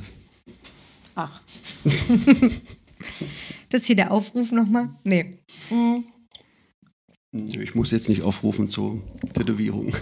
Darf ich ins Influencer-Business ähm, einsteigen mit meinen Fragen? Ich bin schon die ganze Zeit so, oh Gott, ich habe bestimmt schon viel zu viel gesagt. Kann alles gegen mich verwendet werden. Ist es so, ja? Ich wollte gerade fragen, weil ich jetzt auch, auch wegen dem, was du gerade erzählt hast, ist, hast du das noch? Also ich meine, du bist ja jetzt wirklich ähm, erste Garde InfluencerInnen in Deutschland so gefühlt. Oder hast du das überhaupt noch, dass du das matcht dauernd mit dir, ob das jetzt okay ist, das zu sagen oder nicht, oder was entbrennen kann und wie du dich dann der Debatte stellst und Ja, aber nur, weil es mich nervt. Mhm. Häufig. Also das Ding ist ja, man kann ja eigentlich sagen, was man will. Irgendjemand findet immer irgendwas, was man äh, irgendwie twisten und turnen kann, damit das dann irgendwie anders klingt oder aus dem Kontext gerissen klingt. Alles irgendwie vielleicht mal nicht passig oder so. Ja, nee, tatsächlich ähm, wirklich eher mit dem Gedanken, ähm, was man daraus bauen kann, kreieren kann, jemand anders, und dass ich da einfach keine Lust drauf habe mehr. Also noch nie hatte, aber jetzt einfach gar keine Motivation mehr habe. Mich diese so- Diskussion zu führen? Ja. Oder überhaupt darüber nachzudenken, wie du was formulierst? Nee, die Diskussion zu führen. Ich bin schon, ich bin ziemlich vorausschauend, also egal bei was, ob beim Autofahren oder beim, weiß ich nicht, irgendwie ja so, ich habe mal, der Fahrlehrer hat immer gesagt, vorausschauend fahren und ich sage immer, ich mache vorausschauendes Leben. Also ich weiß immer schon vorher, okay, wenn ich das mache, dann passiert das. Und ich weiß ganz genau, wenn ich bestimmte Sachen sage, dann könnte das und das passieren. Ähm, und ich möchte das einfach vermeiden. Das hat, glaube ich, auch was mit meinem Charakter zu tun, weil ich gerne vorher schon alle Eventualitäten berücksichtigt haben möchte. um Dinge zu vermeiden. Ja, um zum Beispiel Stress zu vermeiden. Oder ich finde zum Beispiel häufig auch so Kommunikationsprobleme, die könnte man, oder so Misskommunikation und lange Kommunikation, könnte man häufig einfach vermeiden oder abkürzen, indem man besser kommuniziert, indem man quasi klarere Ansagen macht. Und deswegen versuche ich auch immer klare Aussagen zu treffen, damit man mich auch dann schön dann in die Schublade stecken kann, damit ich bloß nicht nochmal, ja, aber das habe ich ja eigentlich so und so gemeint, sondern nee, klare Kante, das ist meine Meinung. Ich bin nur froh, dass wir vom Swastika-Thema wegkamen. Das war mir dann irgendwie jetzt auch ein bisschen Hat's dich eingeengt. ja, so politisch, weil ich bin dann auch nicht so bewandert. Das Glaubensthema war auch so ein bisschen schwierig wegen der Definition. Ich würde auch gern zu biografischen, Wo, persönlichen wo Sachen willst gehen. du rein? Womit willst du jetzt starten? Ja, äh, ja, Fangen wir ich noch mal hab- von vorne an. Nein, nein, ich hab dich. Ah, ich bin Biografisch, jetzt voll. persönlich. Genau, da, da kommen wir jetzt gleich zu. ja. Ja, ja. ja. Ich habe du gemerkt, dass guckst gerade. meine, meine, meine, meine, ich, ich wurde immer unsicherer und habe auch wahrscheinlich dasselbe gedacht. So was, jetzt weiß ich gar nicht. Ich habe mein Halbwissen und wer weiß, wer das jetzt Ja, hört. Und genau. Ich habe mich darauf voll eingestellt, dass das so sein würde heute und Victoria in jedem Thema Wissen voraus hat. Außer ein Swastika. Außer, ja, Swastika aber wissen deswegen bin ich so, deswegen habe ich mich da schon rein entspannt, dass das ja. Aber das Ruhenthema hast du das sicherlich auch schon in, auf Instagram geklärt und das, Genau. Willst du noch darüber reden? du hast Runen tätowiert? Ich habe Runen. Keine tätowiert. verbotenen, wie ich sehe? Doch. Oder? Doch, ah, da ist Also es doch. gibt kein, eigentlich keine verbotenen Runen. Also sie sind im Kontext ähm, verboten. Ähm, ich habe Runen tätowiert, weil ich habe ja auch Germanistik und Anglistik studiert und Teil dieses Studiums war unter anderem Runenkunde, weil Runen sind Buchstaben. Es ist eigentlich ganz einfach. Historisch gesehen ist, sind die Runen eigentlich aus dem römischen Alphabet entstanden. Also die Römer haben ja einen Teil von Deutschland, also dem heutigen Deutschland, besetzt und es gab den Limes und dahinter waren die Wilden, so wie bei Game of Thrones so ein bisschen, die Wildlinge, das waren die Germanen. Und ähm, die haben sich das so ein bisschen abgeguckt, dass die geschrieben haben, nur dass die Germanen keine Verwendung für Schrift hatten. Deswegen haben die so Inschriften auf Steine gemacht, wo dann irgendwie, äh, kein, da steht ja nicht mal irgendwas großartig Poetisches oder Wichtiges Informativ. hm? keine Gesetzgebung, sondern es wurde zum Beispiel ein Kamm gefunden, auf dem steht Kamm. Also in Runen. So. Also so war das quasi. So, die, diese Funktion, ich finde, das ist sehr äh, bildlich dafür, welche Funktion diese Runen hatten. Eine Rune entspricht sozusagen einem Wort. Eine Rune ist Einer ein Bedeutung. Buchstabe und entspricht auch einem Wort, genau. Also ähm, beides eigentlich. Und es gibt quasi das neue Runenalphabet, also das äh, alte, ältere Foodhag und das neuere. Und die sind ja quasi nicht nur auf deutschem Boden, sag ich mal, verbreitet gewesen, sondern auch in Skandinavien, Skandinavien, ja. und in, im heutigen England. Tatsächlich hatte ich das auch in Anglistik. Ähm, in der Uni musste ich die auch alle mal lernen und so. Es ist halt Teil der Sprachwissenschaft. Und was ich ganz spannend finde, weil die Runen haben ja heutzutage aufgrund der, des Missbrauchs durch die Nationalsozialisten so einen schlechten Ruf. Und eigentlich kommt das eher aus dem 19. Jahrhundert, denn es gab das Problem, jetzt wird es hier historisch. Es gab, ich, das, bin, ich bin in meinem Wissenschaftspodcast jetzt hier so angekommen. es gab das Problem, dass Deutschland als, so wie wir das heute kennen, keine eigene Volksidentität hatte. Also es gab ja quasi viele Einzelstaaten, die haben dann irgendwann so, okay, es wird immer mehr eins, so eine Republik, aber wir haben ja gar keine Volksidentität. Wer sind wir denn eigentlich? Und ähm, das fing schon in der Romantik an, dass man so, so den, diesen Germanenkult hat aufleben lassen, aber nicht basierend auf historischen Fakten, sondern auf so einem, was man daraus gemacht hat. Ne? Die blonden Germanen, die halt so stark Martialisch und- und ja. so, also das, das, was man ihnen nachgesagt hat, das waren die gar nicht. Und ähm, es gab dann quasi, hm? Nee, nee. Ich lausche ganz äh, gab da interessiert. quasi aus der Esoterik, ganz interessanterweise, aus der Theosophie, äh, eine Strömung, die nannte sich Ariosophie. Also von Ariern. Das war quasi die, die also da, da im Mittelpunkt stand eben die Reinhaltung der arischen germanischen Rasse. Und einer von diesen Ariosophen, die das gegründet haben, war Guido von List. Und Guido von List hat halt diesen, äh, diesen Germanenkult aufleben lassen neu, hat ein Buch geschrieben, das hieß Die neue Kraft, die neue Kraft der Runen. Irgendwie sowas. Und hat damals das Runenalphabet neu interpretiert. Also hat aber so getan, als würde das, wäre das so. Der war auch so ein bisschen abgespaced und da war auch nicht alles ganz irdisch und so. Also die Arier kamen auch nicht von, der, von dieser Erde und waren irgendwie höher entwickelte Wesen und so. Und basierend auf diesem Runenalphabet, was er sich teilweise ausgedacht hat, zum Beispiel, dass die S-Rune, die eigentlich für Sonne steht, Suvilo, ähm, für Sieg, Sieg steht, das geht auf Guido von List zurück. Und das haben die Nazis dann im Nationalsozialismus einfach übernommen. Also dieses, und das habe ich tatsächlich auch zum Thema gemacht, das kam nicht so gut an, dass man, wenn man diesen Runen diese Bedeutung gibt, wie sie die Nationalsozialisten und die Ariosophen hatten, dann reproduziert man was, also Was falsch. historisch Falsches und was ideologisch Aufgeladenes, weil eigentlich sind sie nicht ideologisch aufgeladen. Und es gibt ähm, RunenforscherInnen auch, auch natürlich und ähm, die müssen sich natürlich auch diesem Problem stellen. Und einer von denen hat auch was ganz Tolles gesagt, nämlich, dass man eigentlich dieses Runenalphabet in Anführungszeichen, was die Neonazis und die Ariosophen verwendet haben, eigentlich als was komplett anderes sehen muss als Runen. Weil Runen sind halt einfach Buchstaben der Germanen gewesen. Und das, was die gemacht haben, ist etwas mit einer Ideologie aufladen, sich neue Bedeutungen überlegen ähm, und damit halt einfach irgendwie, weiß ich nicht, menschenfeindliche, in Anführungszeichen, Politik zu machen. Und das basiert halt einfach alles nicht auf Tatsachen. Und deswegen Dann ich ist es ja ein schöner Präzedenzfall eigentlich für die Erklärung auch bei einer Swastika. Also, oder für das herbeizuziehen als eigentlich fast gleiches Argument. Da mache ich nicht. Ja, da, Ne? da, da Nee, halte ich mich ich raus. versuche jetzt gerade nur eine Analogie, weil das wäre ja dann trotzdem ein verwandter Fall vielleicht, um auch die Swastika-Thematik so Der zu aber erklären. wesentlich krasser aufgeladen Der ist. krasser, Ja. noch krasser aufgeladen ist, auf jeden Fall. Gut, haben wir das auch. Wie Schneiden wir raus. kriege ich jetzt den Bogen? Ich, ich schneide hier gar nichts, Freunde. Wie kriegen wir den Bogen vom Wie kriegen wir den Bogen zu, Swastika? dass du, in, dass du ja eigentlich jetzt bio, äh, biografisch werden wolltest. Ich habe das vorhin schon angesprochen, wenn man deinen Feed ganz weit scrollt, kann man durchaus Veränderungen wahrnehmen, beobachten. Das ist ja auch gut, dass ein Mensch sich verändert. Aber was würdest du sagen, inwiefern hast du dich in den letzten Jahren verändert? Ich bin älter geworden. Stimmt. Rein faktisch auch. Ja. Und das ist eigentlich die größte Veränderung. Was ist einhergehend damit passiert? Der körperliche Verfall. oh, ein Bikini-Bild, ich weiß ja nicht. nee, ach, eigentlich mehr, ich glaube, äh, weniger das Bedürfnis, sich selbst darzustellen. Das, also, um- also ich spreche hier sehr offen, merke ich gerade.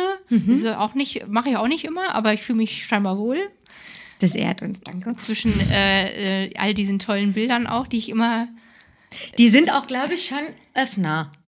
ja, man kann, wenn man redet und denkt, kann man da immer sich so ein bisschen äh, orientieren. Gibt es eins, was dich ad hoc eigentlich am meisten anspricht oder schon die ganze Zeit? Ich gucke die ganze Zeit die anspricht? kleinen Teufelchen da an, da auf dem zweiten. Ach so, klar, ne? De, aber tatsächlich der Hund da unten, der schwarze, ganz bei Sehnsucht, genau. Ah, das kann der Sebastian nachher nochmal kurz für uns durchinterpretieren. was das ist.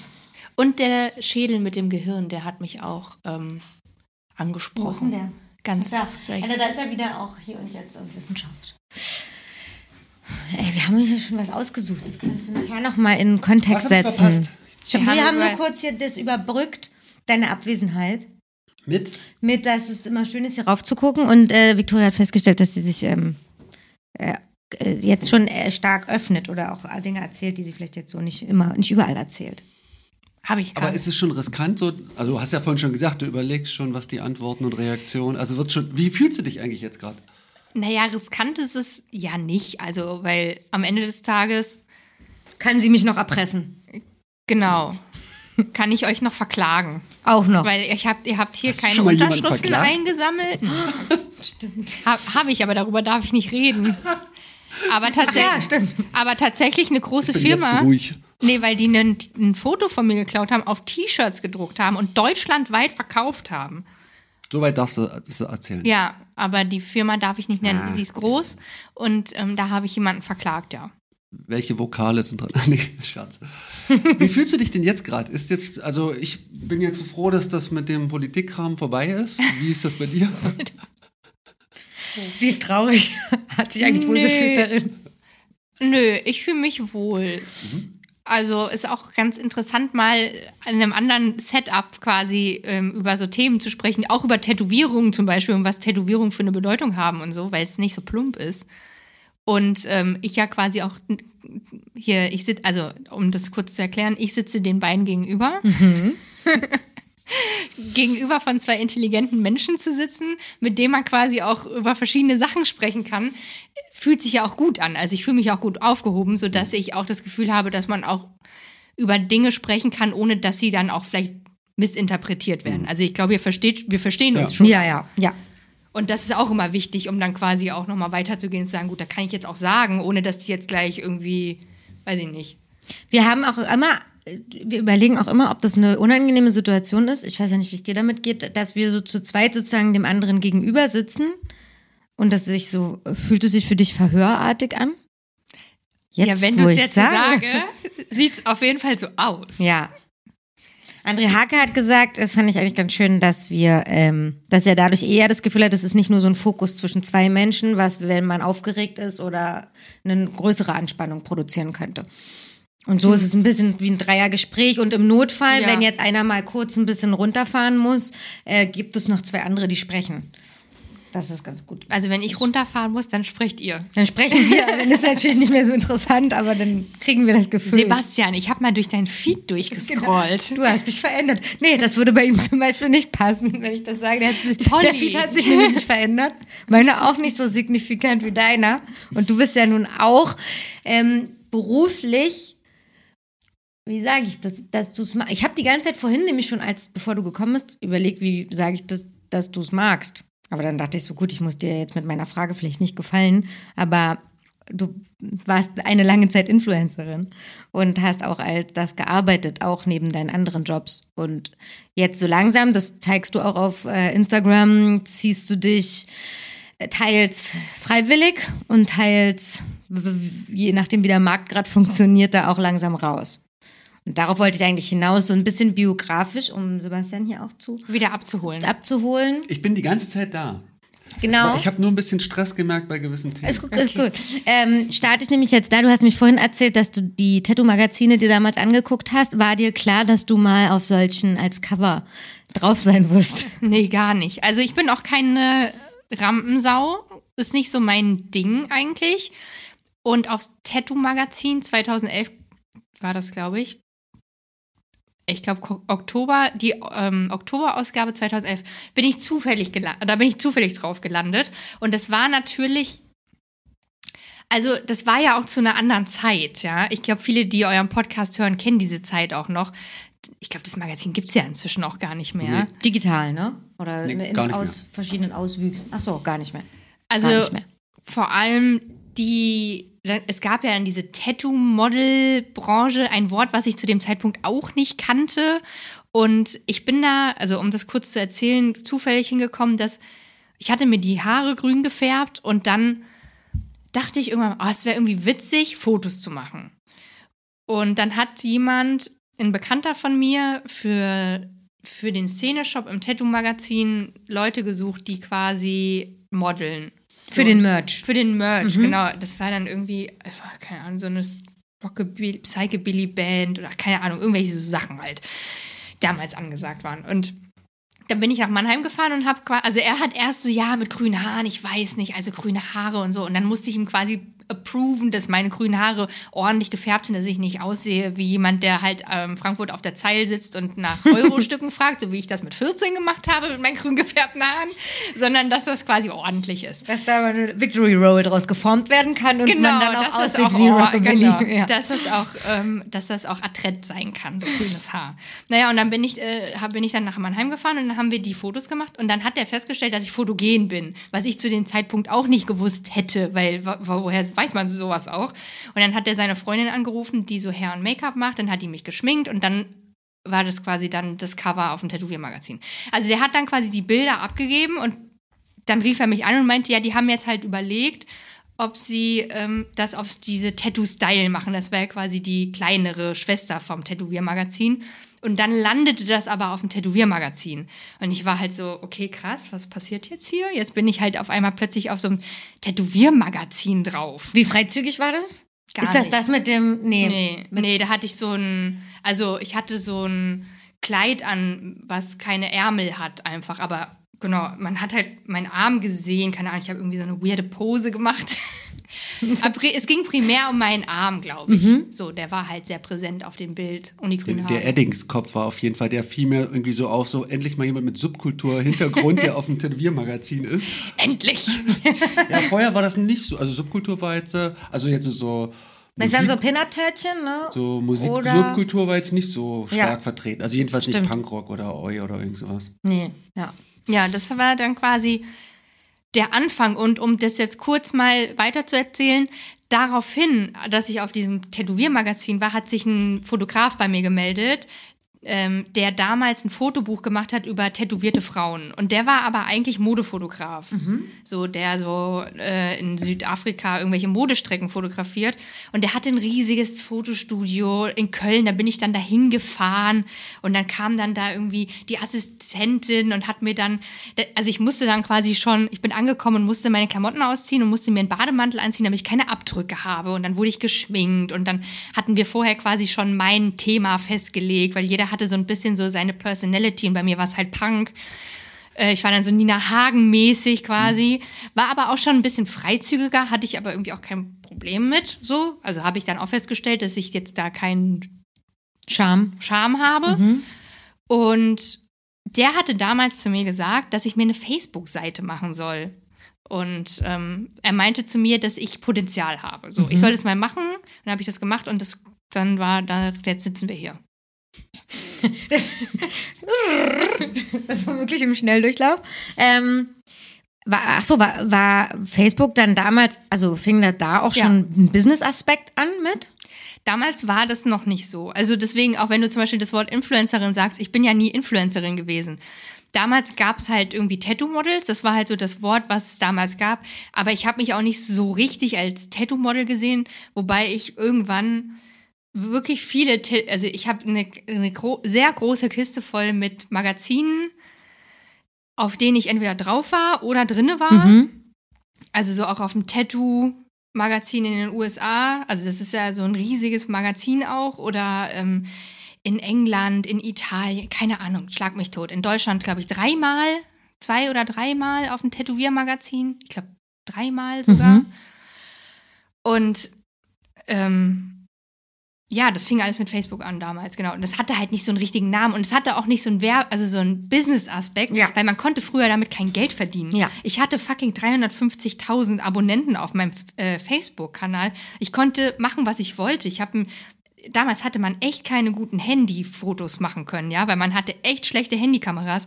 Aber so Handyfotos haben dann tau Zehntausende von Likes gekriegt, ne? Also so völlig absurd. Und ähm, Max, Auch schön damals, ne, wie das war. Max meinte letztens zu mir, weil ich meinte so, krass, Social Media hat sich so verändert, weil voll viele so jetzt mit Videos und Schnitten und die, die Kids, die können sau viel, ne? Und Max meinte, du bist halt eine Grand Dame des Social Media. Ja, ja, deswegen meinte ich es vorhin, du bist ja wirklich so eine von den ersten, Ja, da, da gab es Instagram in noch meiner nicht. Bubble, genau. Und dann als Instagram kam auch eine der ersten, denen ich als jetzt dann auch Tattoo interessierter und dann Subkultur interessiert und die grünen Haare und so auf meiner, in meiner Bubble erschien, so irgendwie. Und genau, du sagst ja richtig, da, auch da war auch deine Anfänge von Instagram waren ja nicht business-orientiert, ne? Das hat sich reingeschlichen.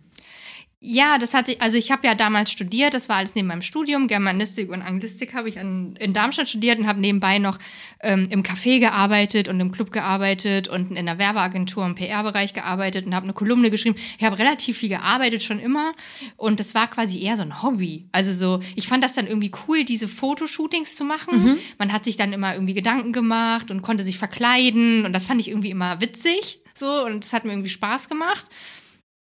Und ja, so ist das dann entstanden, auch mit Instagram, genau. Und dann war das am Anfang, konnte man damit gar kein Geld verdienen. Also ich habe mal für so einen Rockabilly Online-Shop, keine Ahnung, die haben da mal, die haben so Kataloge früher gemacht, wo die das so alles krass inszeniert haben und so.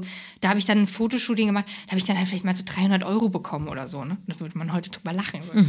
Also, wenn du Steuern abziehst, bist du bei 150 Euro für einen Tagessatz, ne? Jeder Tätowierer äh, zieht jetzt die Augenbrauen hoch. ähm, Ja, das war, das war damals so und das hat sich dann so entwickelt. Mit Instagram kam ja dieses Influencer-Ding. Und dann war ich natürlich auch Influencerin, weil ich mit meinem Instagram-Kanal Geld verdient habe. Weil du ja schon jemand der ersten Stunde warst und schon relativ viele Follower aufgebaut hattest. Genau, früher hat man auch gesagt, ich bin Bloggerin. Stimmt. Also, aber dann irgendwann war ich halt Influencerin. Deswegen kann ich mich nicht so richtig damit identifizieren, weil es war jetzt nie so mein Ansinn irgendwie. Bevor wir zu dem Hier und Jetzt bei dies, in dieser Welt ankommen, was war so, wie hat sich so dieses Peak angefühlt? So die, sag ich mal, höchste oder gab es so einen Moment, wo du das Gefühl hast, jetzt ist es richtig krass, jetzt verdient man damit einen Arsch viel Geld und jetzt ist es irgendwie absurd und jetzt weißt du auch gar nicht mehr so richtig, was, wie es weitergeht damit oder Also ich bin nicht so geldgetrieben tatsächlich. Also das habe ich auch immer wieder gemerkt. Ich habe mich dann immer selbst sabotiert. Also ich gehöre zu den Leuten, die dann quasi, wenn es gut läuft, dann quasi äh, sich schönes Stöckchen äh, in, die Speiche Na, schmeißen. da haben wir doch die. Se- die Selbstzerstörung von der Kali. Ja, aber tatsächlich eher, weil ich es nicht fühle. Also Mhm. ich bin das nicht und ich kann das nicht. Ähm, auch so dann alles machen. Ich habe super viele Anfragen abgelehnt, mache ich auch heute noch. Also für ähm, Firmen, die Tierversuche machen, für, keine Ahnung, irgendwelche Finanzdienstleister, Firmen oder so. Das sage ich dann auch immer noch ab, egal was die mir jetzt bezahlen würden.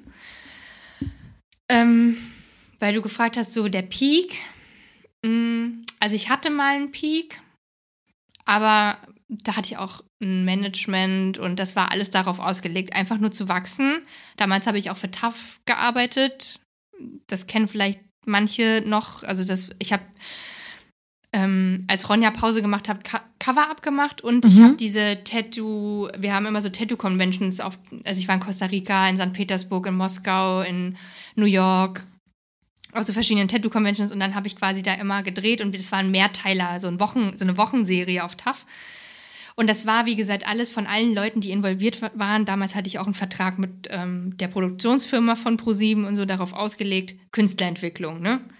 Größer werden. Aber ich wollte das nicht. Ich wollte das einfach nicht machen. Ich wollte das nicht sein irgendwie. Ich habe mich da nicht gesehen. Und die haben mich schon voll da gesehen. Ne? Also wir haben damals schon über eigene Formate gesprochen. Ähm, da war ich halt 27.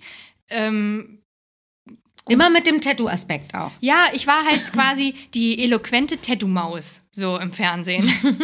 Also das kam ja quasi zugute, dass ich zu dem, dass ich so aussehe, mich ja gut artikulieren kann. Und ich glaube, das war halt auch das, war, wo die dann auch gesehen haben, ah, okay, das hat Potenzial, ist so ein bisschen Alleinstellungsmerkmal, aber ich wollte das halt nicht. Was war der Grund? Also, oder wie hat dir das Spaß gemacht? Das hat mir schon Spaß gemacht, aber ich habe häufig gemerkt, dass ich nicht ich selber sein kann. Also zum Beispiel so politische Sachen gingen halt gar nicht, natürlich. Ähm, ich weiß noch, es gab mal so eine Situation bei einem Dreh, ich weiß gar nicht mehr, worum es da ging, da habe ich irgendwas kritisch gesagt zum Thema oder irgendwas zum Thema Veganismus gesagt und das ist ja auch schon ein paar Jahre her. Da war Veganismus noch was. Da war das, da Kritisches. gab es noch keine veganen Burger bei McDonalds, da war das noch was Kritisches, genau. da war das so, nee, mach das mal nicht. Also kannst du es nochmal äh, sagen, nur ohne das mit dem Ve- Veganismus, weil wir, das ist eine, das ist hier eine Feelgood-Serie, Sendung quasi. Die Leute gucken das und wollen nicht mit kritischen Themen konfrontiert werden. Und ich war so, hm, okay, schade eigentlich.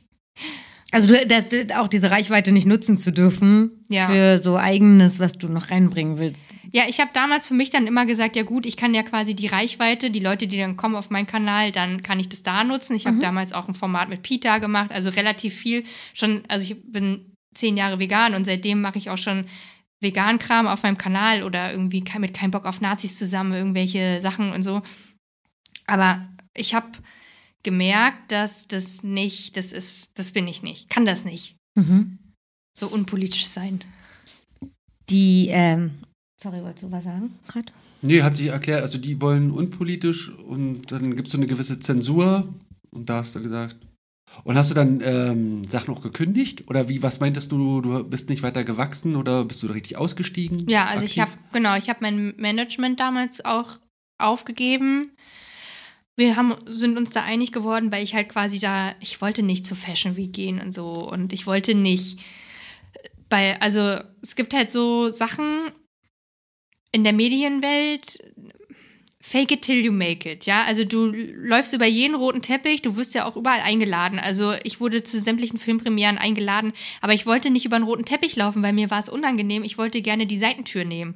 Aber du musst natürlich am besten in dem auffälligsten Outfit, ähm, wahrscheinlich in meinem Fall halt fast gar nichts an, voll tätowiert, irgendwie dann da auf dem roten Teppich aufmarschieren und halt so, hier bin ich. Und wenn du das zehnmal gemacht hast, dann kenne ich die Fotografen, sind auch immer die gleichen. Ich kenne auch tatsächlich Leute, die so berühmt geworden sind. Und dann ist man halt irgendwann berühmt. So, und das, das war ich aber nicht. Und das ist alles von dem Management, was das für ProSieben gemacht hat? Oder es ist ein Management, was dich, was mit dir wachsen will und dich an ProSieben vermittelt? Ich wurde, ich hatte damals den Vertrag von ProSieben schon unabhängig vom Management bekommen. Mhm. Ähm, aber da, genau, das Management wollte natürlich daran partizipieren und wollte ja auch, dass es größer wird. Natürlich auch, ich musste das auch erstmal rausfinden dabei, dass ich das halt nicht bin. So. Und hm. das war schon auch interessant, quasi selber zu merken, so, ah, irgendwie fühle ich es nicht. Und dann auch wirklich so weit zu gehen, dass man sagt, ich fühle es nicht und ich muss es jetzt aufhören. Und auch wenn das bedeutet, dass ich kein Geld habe. Hm. Und das ist ja das, worauf ich jetzt so ein bisschen hinaus wollte. Das ist ja auch jetzt in der Beobachtung von außen das, was du ja auch auf deinem Kanal erzählst. So, was, also, wenn man dann anfängt, seine Reichweite zu nutzen für die Themen, die einen selber interessieren, die einem wichtig sind, um aufzuklären oder von Themen zu erzählen, dann bricht es einem möglicherweise gleichzeitig die Beine, weil man Verträge oder Kooperationen verliert, die damit irgendwie nicht mehr zusammenpassen. Ähm, ist das sozusagen, oh, jetzt habe ich gerade so eine richtige Nachrichtenüberschrift in, in, meinem Kopf. So, ist das das Ende sozusagen deiner Karriere als äh, jemand, der so Kooperationen äh, macht? Letztens habe ich noch gesehen, du hattest ein etwas freizügigeres Bild gepostet und hast aber extra eben in die Caption geschrieben. Leider ist das nötig, so ein Bild zu posten, denn wenn ich eigentlich euch nämlich davon und davon erzählen will, geht das nicht, wenn ich nur eine Wiese poste. Ist, ja.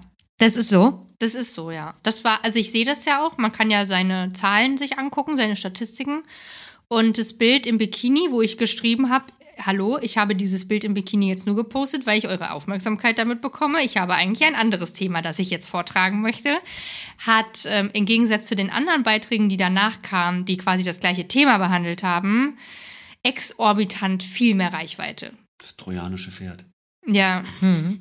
Und das finde ich halt so traurig an diesem ganzen Social Media Ding. Und ich weiß auch, dass es auch in der Tattoo-Szene ein Riesenthema ist. Also, dass ich war ja auch mal mit einem Tätowierer zusammen, dass beispielsweise, wenn man eine Tätowierung an einer schönen Frau das vielleicht irgendwie noch ein bisschen Haut mit zeigt mhm. oder so, postet, kriegt das mehr Likes, als wenn es quasi nur das Tattoo an nur sich. das Tattoo an sich ist oder so. Also oder wenn dann quasi der Tätowierer oder die Tätowiererin zu sehen ist mit einem Kunstwerk, was sie gemacht haben und die auch stark tätowiert sind zum Beispiel. Also das kriegt dann gleich mehr. Also ich kenne diese Gespräche tatsächlich auch aus dieser Tattoo-Bubble, mhm. dass sie halt sagen, ich will eigentlich gar nicht mein Gesicht zeigen, aber ich habe das Gefühl, ich muss auch irgendwie meine Personality verkaufen, weil sonst ähm, ja, wird es nicht so gesehen oder so. Also es ist irgendwie, es ist scheinbar Algorithmisch sozusagen, ne? Nicht. Ja, algorithmisch und weil die Leute es auch sehen wollen. Ist ja klar, man fragt sich ja immer, wer ist eigentlich diese Person hinter diesen krassen Tattoos oder hinter diesen krassen Artworks oder Illustrationen oder keine Ahnung, you name it, ja, Fotos. Wer ist denn das eigentlich? Bei Max ist es auch so. Mhm. Wenn Max ein Foto von sich selber postet, hat es mehr Likes, als wenn er quasi ein Foto von seiner, also seiner von Arbeit, seiner Arbeit als Fotograf postet. Ja, es ist so. Ja. Sad but true. Dass das Max Rölfer ist, haben wir schon gesagt. Kannst du sagen. Gut. Der auch schon zu Gast war. Der war auch schon ich übernehme den, deinen Papst. Stimmt, du schlägst die Brücke. Super. Stimmt, ich habe gedacht, das erklärt sich von selbst, über sehr Quatsch. Na, ja, das weißt du aufmerksamen natürlich. Follower von Victoria bestimmt. Wir haben so krasse Gossip-Follower. Oder Max. Die das alles wissen. Nee. Schneidest du das raus? Was, dass wir Gossip-Follower ja. haben? Nee, weil die wissen, dass es das nicht so ist. Da mach ich mir keine Sorgen. Wir sind so unprovokant, da kann ich immer einmal sowas sagen. Hm. Ähm, du hast eine Zahl, an der man sehen kann, wie viele Likes du hast auf Bilder ausgestellt. Ja. Ähm, ist, hast du die auch für dich ausgestellt oder sieht man, also ich die, kann die nicht für mich Du kannst ausstellen. die nicht ausstellen. Das heißt, du hast es gemacht, damit die Kooperationsfirmen das nicht mehr sehen und danach urteilen oder die Menschen nicht mehr vergleichen können? Also um mal so eine Kooperation zu erklären. Du schickst deine Zahlen im Vorfeld, also so der letzten drei Monate. Und da sieht man auch bei Beiträgen und Stories die Zahlen natürlich und auch danach, wie dein, und jetzt benutze ich ein Wort, auf das ich sehr allergisch reagiere, wie dein Beitrag performt hat. Und es ist eine Sprache, die benutzen Firmen inzwischen. Man performt. Und die Performance ist nicht nur deine Reichweite, sondern die Performance ist perverserweise inzwischen so weit, dass wenn du einen Rabattcode hast, ist deine Performance, was du verkauft hast mit deinem Rabattcode. Und da habe ich irgendwann gesagt, ich bin nicht QVC. Und wenn irgendeine Firma von mir Performance verlangt, dann war das das letzte Mal, dass wir zusammengearbeitet haben. Also ich will dieses Wort Performance nicht hören, weil das ist nicht mein Job. Ich bin keine Verkäuferin. Ich kann sagen, ich finde irgendwas cool. Ich bewerbe auch nur Sachen, die ich gut finde. Und wenn die Leute das scheiße finden da draußen und keiner das kaufen will, dann ist es auch in Ordnung. Gut. So. So. Und das war auch der Grund, dass du es ausgestellt hast. Nee, die, ähm, die Like-Zahlen habe ich ausgestellt, weil ich habe das, ähm, ich hatte das eine Zeit lang ausgestellt, dass ich es bei anderen nicht sehe, weil ich finde, man wird so Zahlen getrieben und es ist super toxisch. Voll. Kennst du das? Äh, ja, also ich habe es ja früher auch gar nicht wahrgenommen. Ich fand ja immer das Schöne bei der Kunst, dass es irgendwie nicht bewertbar ist. Und seitdem da Zahlen bei Instagram sind, ist es bewertbar und man kann es ignorieren, aber die anderen ignorieren es nicht. Ich würde es auch gerne ausstellen. Warum machst du es nicht? Äh, diese Followerzahl kann man nicht ausstellen, oder? Nee, nee, du kannst nur die Anzahl der Gefällt mir Angaben auf einem Beitrag ausschalten. Da steht dann quasi gefällt bla bla bla irgendeiner Person und weiteren. Mehr steht da nicht. Ja, ich glaube, ich würde es auch eher für Beim mich saloppen durch, beim saloppen Durchscrollen sieht man dann trotzdem natürlich so un- roundabout. In Zehner-Schritten kann man dann sehen. 300, 400, 500, 600. Und für dich selber kannst du es sowieso nicht ausstellen. Nee, genau. Also du kannst es dir natürlich nicht angucken. Ja, na klar. Aber ja, das ist auch, weil du ja auch so aufs Hier und Jetzt angespielt hast, ist auch so mein größtes Problem eigentlich daran, dass ich habe ja erzählt, dass am Anfang war das mit Spaß und Leichtigkeit verbunden und mit, hey, ich mache das jetzt irgendwie, uh, krass, aufregende Sache, gar nicht wirtschaftlich oder so. Und inzwischen ist es halt ein Job geworden, auch für mich und für viele andere. Und damit verdient man sein Geld und man verdient natürlich auch gutes Geld. Darüber reden wir auch zu Hause ganz häufig. Ich könnte ja zum Beispiel auch sagen, gut, ich werde wissenschaftliche Mitarbeiterin an meinem Institut. Da habe ich halt meine 12 Euro die Stunde. Ja. Ja gut, aber ich habe halt leider jetzt auch ein Haus gekauft ne? und habe halt so einen gewissen Lebensstandard, dass man auch irgendwie, also ich mir auch schwer tue, okay, bis wohin geht das und wo muss ich vielleicht wirklich sagen, gut, hier ist jetzt Schluss und dann mache ich jetzt was ganz anderes. Und ich bin gerade so ein bisschen an diesem Punkt, dass es sein kann, dass ich bald ähm, Trockensträuße am Boxy verkaufe und mein Instagram Oh. lösche. Ja? das werde ich beobachten. Aber äh, du hast ja trotzdem. Instagram löschen. Traut sich das überhaupt irgendjemand heutzutage? noch? Ja, das ist die, das ist die, die Angst. Und das eigentlich. Das ist perfide Ja, eigentlich. das Oder ist gelöscht schlimm. zu werden, ist wahrscheinlich schon eine sehr große Angst. Wäre das eine Angst für dich? das würde mir ja nicht passieren, glaube ich. Also, oder gehackt oder sowas? Ja, ich, also, ich glaube, Instagram ist ganz, ist schon ziemlich sicher, wenn man diese zwei Stufen Authentifizierung eingeschaltet hat. Blauer Haken. Und wenn man einen blauen Haken hat, hat man tatsächlich, also ich hatte zum Beispiel, dass ich meinen Namen geändert habe von Victoria von Weilens zu Victoria Müller. Ähm, da musste ich das ja quasi bei Instagram anmelden und da gibt es auch Leute, die quasi zuständig sind für Menschen, die einen blauen Haken haben. Oder dann vielleicht eher mal antworten auf eine E-Mail, sagen wir es mal so. Aha. Ja, muss ja irgendwas dran sein an dem Ding. Möchtest du dir auch einen blauen Haken zusichern? Ich habe mal rumgefragt, wie das läuft so. Und das ist irgendwie ein sehr dubioses Auswahlverfahren von, ja, musst halt den und den kennen oder du musst halt was leisten. Dementsprechend war es dann irgendwie nicht so relevant für mich. Wie war denn das eigentlich von Van Violence, der, die Na dieser Markenname schon auf Müller um, da gab es viel. Ist das Selbstsabotage gewesen oder total egal? Wir müssen jetzt alles ab jetzt auf Selbstsabotage. Nee, also hätte ja, oder war das ein Risiko für dich oder was war, was war die Idee dahinter? Die, also kann, ich erzähle das gerne, weil das war, ein- ist eine super schöne Anekdote. Und zwar ähm, habe ich ja im Buch mal meine Depression geschrieben und bin ja auch Botschafterin für die Stiftung Deutsche Depressionshilfe. Das Buch heißt Meine Mein Freundin, Freundin, die die Depression. Genau, da habe ich quasi autobiografisch über meine eigene Ge- Krankheit erzählt. Und ich habe Ähm, ich bin Teil gewesen der Initiative Psychische Gesundheit vom Bundesministerium ähm, für Arbeit und Soziales, Familienministerium und Gesundheitsministerium. Und es gab eine große Pressekonferenz zum Auftakt dieser Initiative. Und bei dieser Pressekonferenz waren fünf Leute die vorne standen und da war Presse und so weiter. Hubertus Heil, Franziska Giffey, alle noch damals in ihrem äh, Bundesministerienamt, genau, und Jens Spahn, Sven Hannawald und ich. Und ich hieß Victoria van Weilens. Und dann hat Hubertus Heil ähm, etwas erzählt, quasi auf dieser Pressekonferenz und wollte mir das Wort geben und hat gesagt, Frau van Weilens. Und ich stand da und ich war so, okay, Jetzt. Der Zenit ist gekommen. Alles klar. Weil du es so bescheuert fandest, in dem Kontext genau. so genannt zu werden? Ja, in diesem, in diesem seriösen Kontext und dann quasi auch so diese, okay, wieder zur Uni gehen und jetzt vielleicht auch mal mit über 30 andere Sachen machen, außer irgendwie Bier trinken und ähm, irgendwie, keine Ahnung, ich bin halt nicht mehr die gleiche Person wie vor fünf Jahren, habe ich, hab ich das abgelegt. Und das, ähm, war nicht so einfach, aber mein Nachname hat halt einen Witz, so, ne? Also es ist der häufigste Nachname in Deutschland und voll viele dachten erstmal, es ist ein Künstlername. Echt? so, also generischer kann man ja nicht heißen, oder nee, was? Das stimmt. Als Müller. Oder Schulze, so hieß ich früher. Meine Mutter hat geheiratet. Das wäre auch eine andere Auswahl gewesen, das wäre auch gut. Ja. So hieß ich mal. Ja, weil du es gerade sagst, in diesem seriösen Kontext war das dann schwierig. Gibt es ähm, Situationen, in denen die Tattoos in einem seriösen Kontext Probleme bereiten? Oder hast du es durch die Vielseitigkeit deiner Arbeit eigentlich bisher nie gespürt? Im Frühjahr mehr, tatsächlich. Ähm, ja, heute nicht mehr so.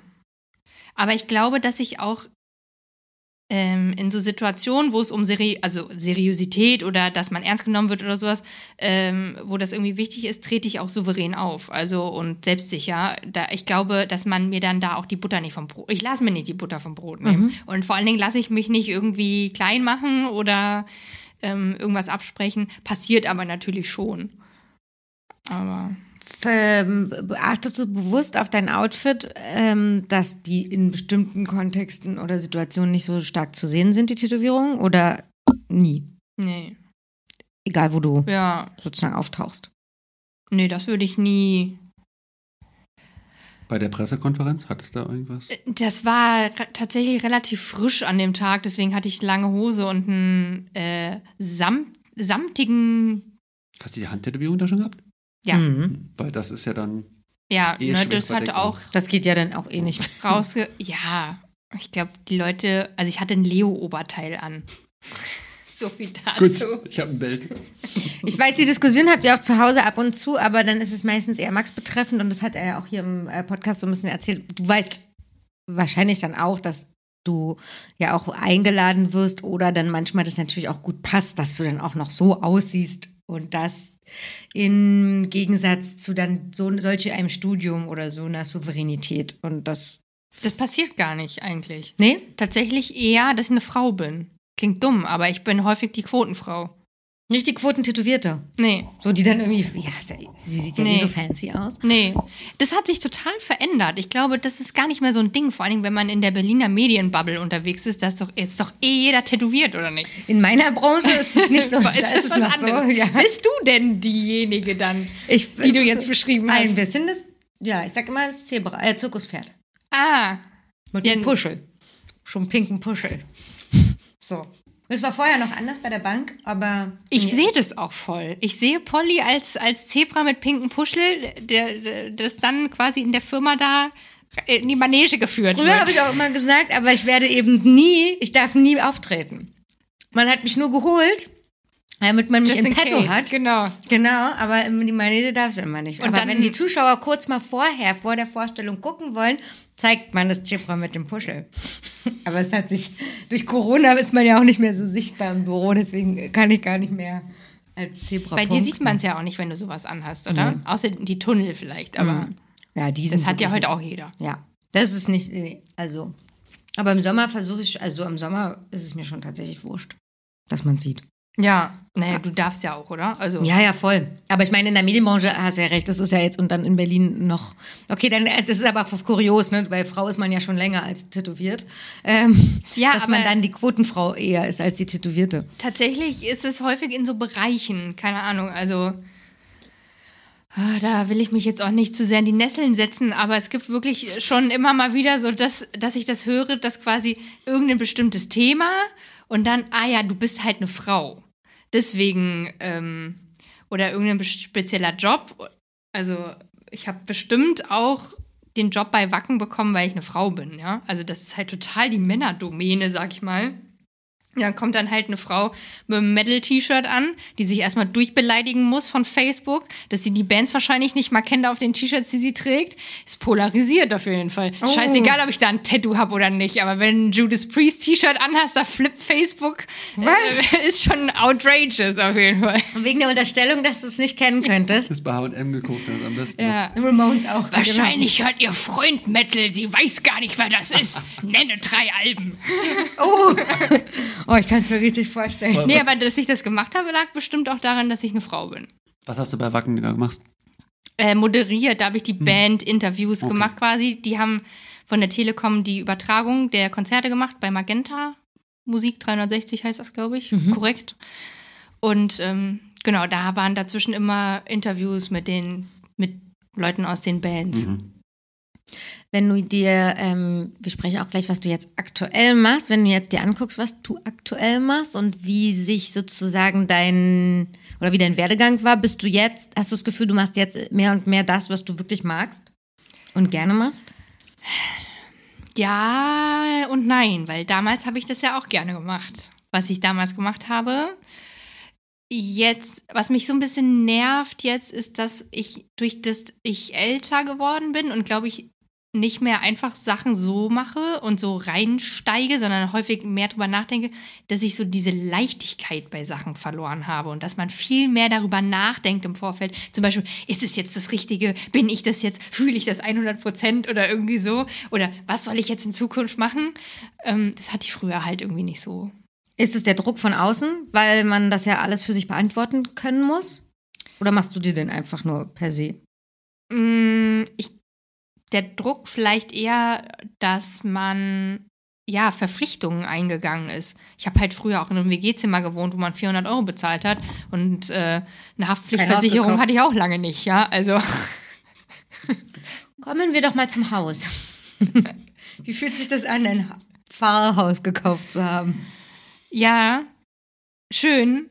Ist vor allen Dingen ja auch ein Traum gewesen. Ich wollte ja immer ein altes Haus haben, schon immer. Finde ich, alte Häuser haben eine Faszination. Und ich habe ja eh ein Fable für alte Sachen. Aber es ist natürlich, also, weil wir jetzt gerade darüber gesprochen haben, es ist natürlich eine riesige Verantwortung. Und ich glaube, uns geht es beiden, so Max und mir, dass man manchmal da ist und ist so, schaffen wir das überhaupt? Können wir das überhaupt leisten, dieses Haus jetzt zu sanieren? Weil du musst dich mit so vielen Sachen beschäftigen, mit Firmen, mit einer Menge Kohle auch, ja. Also, das ist ja auch alles teuer und Verantwortung, du hast ja Verantwortung. Ich meine, keine Ahnung, du machst, du kannst ja nicht irgendwie sagen, ja, ich mach das jetzt hier mal selber und fackelst dann die Bude ab oder so. Dann hast du halt kein Haus mehr. Oder so, keine Ahnung, wir mussten letztens dann einen Briefkasten da vorne dranhängen, weil ich war so, ich glaube, wir müssen mal aus, also das ist, glaube ich, nicht legal, dass wir keinen Briefkasten da draußen dranhängen haben. Ist es so? Weiß ich, weiß ich nicht. Ich glaube, man muss die Post zustellen können. Tatsächlich. Und dann war letztens irgendwie wegen nochmal so einem Termin, so einem offiziellen jemand vom Amt da und meinte so, na, die Hausnummer muss aber schon sichtbar am Haus sein, weil wenn die Feuerwehr kommt, nicht so, ah, scheiße, wir haben gar keine Hausnummer im Haus. Also so Sachen, ne? Und dann ist man plötzlich angekommen, angekommen in Spießerhausen ähm, und muss sich Gedanken über Hausnummernschilder machen, welche man denn jetzt nimmt. Emaille, alt, neu, groß, klein, LED beleuchtet, auf gar keinen Fall. Ich merke schon, es, ist wirklich, es wird wirklich alles durchdacht. Ja, Ja, ja. Macht das Spaß? Also jetzt sag ich mal, ein Haus zu sanieren, einzurichten, also oder ist das Ballast oder wie? Ich kann das noch nicht ganz. Also, das macht Spaß, aber, und ich glaube, das ist gerade das größte Problem, es ist ja nicht äh, so nah dran, man muss immer ein bisschen fahren. Deswegen haben wir jetzt einen Bauwagen gekauft, von jemandem, der auch mal hier im Podcast war, den wir bald in den Garten stellen, um dann quasi da mehr zu sein.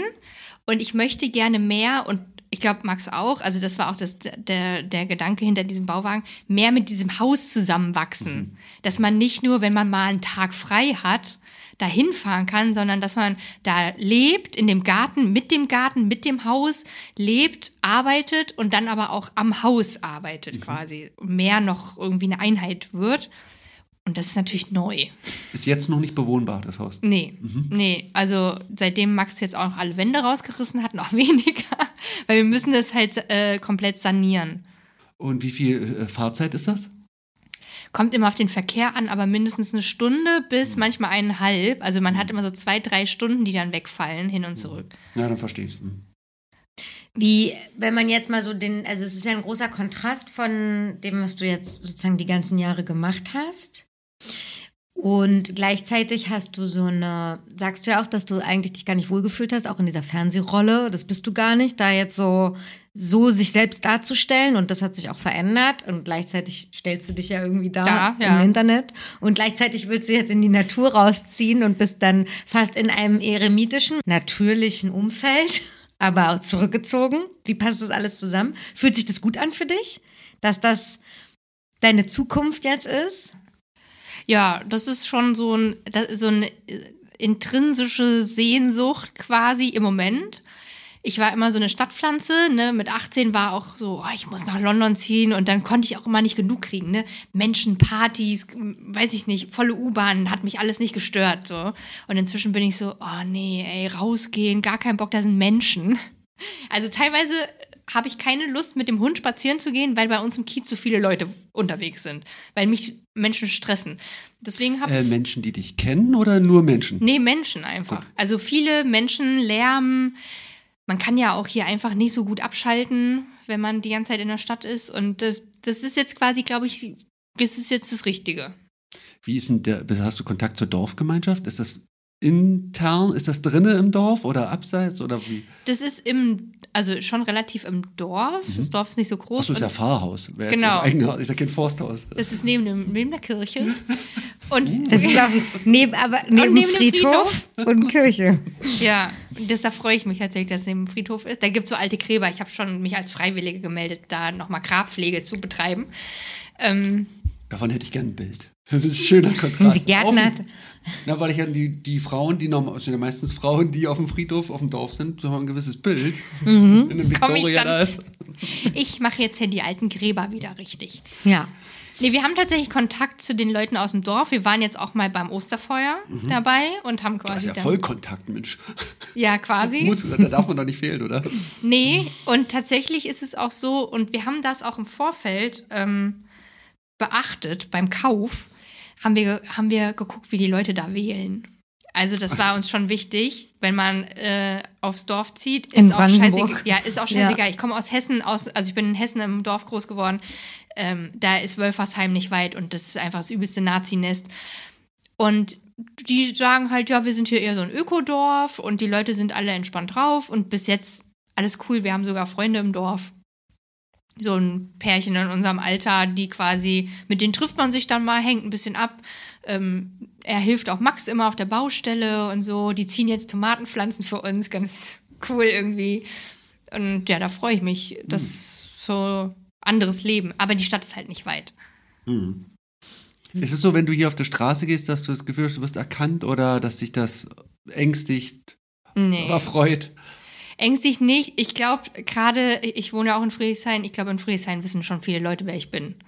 So, ich erlebe das ja auch häufig. Also man merkt es ja auch manchmal. Also es gibt so ganz auffällige Sachen, wie ich hatte ja auch mal ein Klamottenlabel, dass jemand halt irgendwie einen Beutel von mir zum Einkaufen bei Edeka an der Kasse trägt. Also das habe ich tatsächlich schon häufiger erlebt. Oder ein T-Shirt. Das ist dann auch immer witzig. Ähm, oder dass die Leute halt gucken und reden. Also das merkt man schon auch, dass sie dann so, ist sie das? Und wir hatten das auch schon, dass wir fotografiert wurden und uns im Nachhinein quasi geschickt wurde.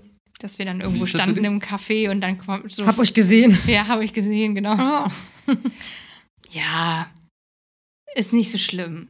Sind meistens auch keine blöden Menschen. Also, ja, ich Mhm. kann, mal, kann ich mit umgehen. Hat diese Zeit äh, mit Corona was da mit dir gemacht, dass du jetzt noch weniger sozusagen auf Menschen, also Bock hast, dass so viele Menschen, sobald du die Haustür verlässt, irgendwie um dich rum leben? Oder war das eigentlich intrinsisch immer schon in dir? Mm, war, also ich bin eher, also ich gehöre definitiv zu den Leuten im Gegensatz zu Max. Ich habe immer einen kleinen ausgewählten Kreis um mich, weil ich zu viele Leute so eng nicht, kann ich gar nicht bespielen. Ich schaffe das überhaupt nicht. Also es gibt ja so Leute, die haben so riesige Freundeskreise und schaffen es mit allen Kontakt zu halten. Ich kann das nicht. Ich habe eher wenige intensive Freundschaften. Und ich glaube, dass ich jetzt auch ähm, ja einfach lange in der Stadt gelebt habe und jetzt die Zeit gekommen ist, so dass wieder ein bisschen ruhiger zu leben, auch im Außen, aber ich das auch nicht negiere, dass dann irgendwann mal wieder kommt, dass man sagt, ja gut, dann hat man halt irgendwie noch eine Zweitwohnung irgendwo oder keine Ahnung, verkauft das Haus und zieht irgendwie ganz woanders hin. Ich bin da nicht so, plan da nicht so. Geben die Menschen eher Energie oder ziehen sie eher Energie? Weißt du, weißt du, ist die Antwort? Ja. Äh, Ja, aber unsere Hörer nicht. Deswegen. Fragst du das immer? Nee, Okay. nur dich. Nur mich. Nee, also es gibt, gäbe jetzt, könnten auch noch andere Leute geben, ich das frage, aber bei dir hat es mich jetzt trotzdem nochmal interessiert und wie du es selber wahrnimmst. Ja, nee, ähm, also eh, Menschen nehmen mir eher Energie. Also ich gehöre definitiv auch zu den Leuten, die nach gesellschaftlichen Anlässen re, also so ähm, Zeit brauchen, um, wie sagt man, ähm, Zu regenerieren. regenerieren. Genau, Regenerationszeit brauche ich. Manchmal ziemlich lange. Du Hm. siehst dich auch bei diesen Introverts, Memes, erkennst du dich wieder? Ja, also das ist ja das Witzige irgendwie, ne? Also ich würde sagen, ich bin introvertiert, aber ich mache halt einen Job, der ist halt total Ja, extrovertiert. das war meine ich auch, das meinte ich auch vorhin. So dieses, wie steht das, das steht halt so krass im Kontrast ja irgendwie, weil ich habe das selber ganz oft auch dieses, hä? Also du erwähnst es ja auch, auch wenn man, wenn wir uns privat sehen, sozusagen, dass du da eigentlich gar nicht so bist. Und jedes Mal, wenn ich von dir eine gut, super gesprochene Story sehe und so weiter, denkt man ja so, hä, das kann, kann ja gar nicht sein. Man müsste doch dann eigentlich, und wiederum, bei mir ist es zum Beispiel genau andersrum. Aber ich mache, also außer im Podcast, mache ich nichts Darstellendes nie im Internet. Ich erzähle nicht in irgendwo groß in Videos irgendwas oder so. Ja, aber du stehst zum Beispiel auf der gar nicht- Bühne. Genau, ja, aber ich kann es mir überhaupt nicht vorstellen, wie man da so lange in so ein, in, da reinsprechen kann und am Stück so gute gewählte Sätze und so weiter sprechen kann und dass einem das Spaß macht und wie du das erklärst und so weiter. Und dann denke ich immer krass. Und eigentlich magst du Gar nicht es im. Echten gar nicht so gerne. Aber ich glaube, das Internet ist ja eine ganz gute Ja, ist das, das Schutzmauer. wollte ich nämlich fragen, ob das so ein Filter ist. Ja, total. Weil man hat ja auch keine, du, ich muss ja dann nicht mit 300.000 grad Leuten oder mit 180.000 Leuten reden und auch nicht mit drei. Also wenn ich meine DMs zulasse, muss ich mit gar niemandem reden. Dann sendest du raus, aber du musst quasi nicht empfangen. Das ist auf jeden Fall praktisch. Aber du bekommst ja ein Feedback. Ja. Das kann ich aber dosieren. Das, Genau. also, das kann, also wenn ich jetzt zum Beispiel Nachrichten bekomme, dann kann ich mir selber aussuchen, ob ich die jetzt aufmache oder nicht. Machst du es?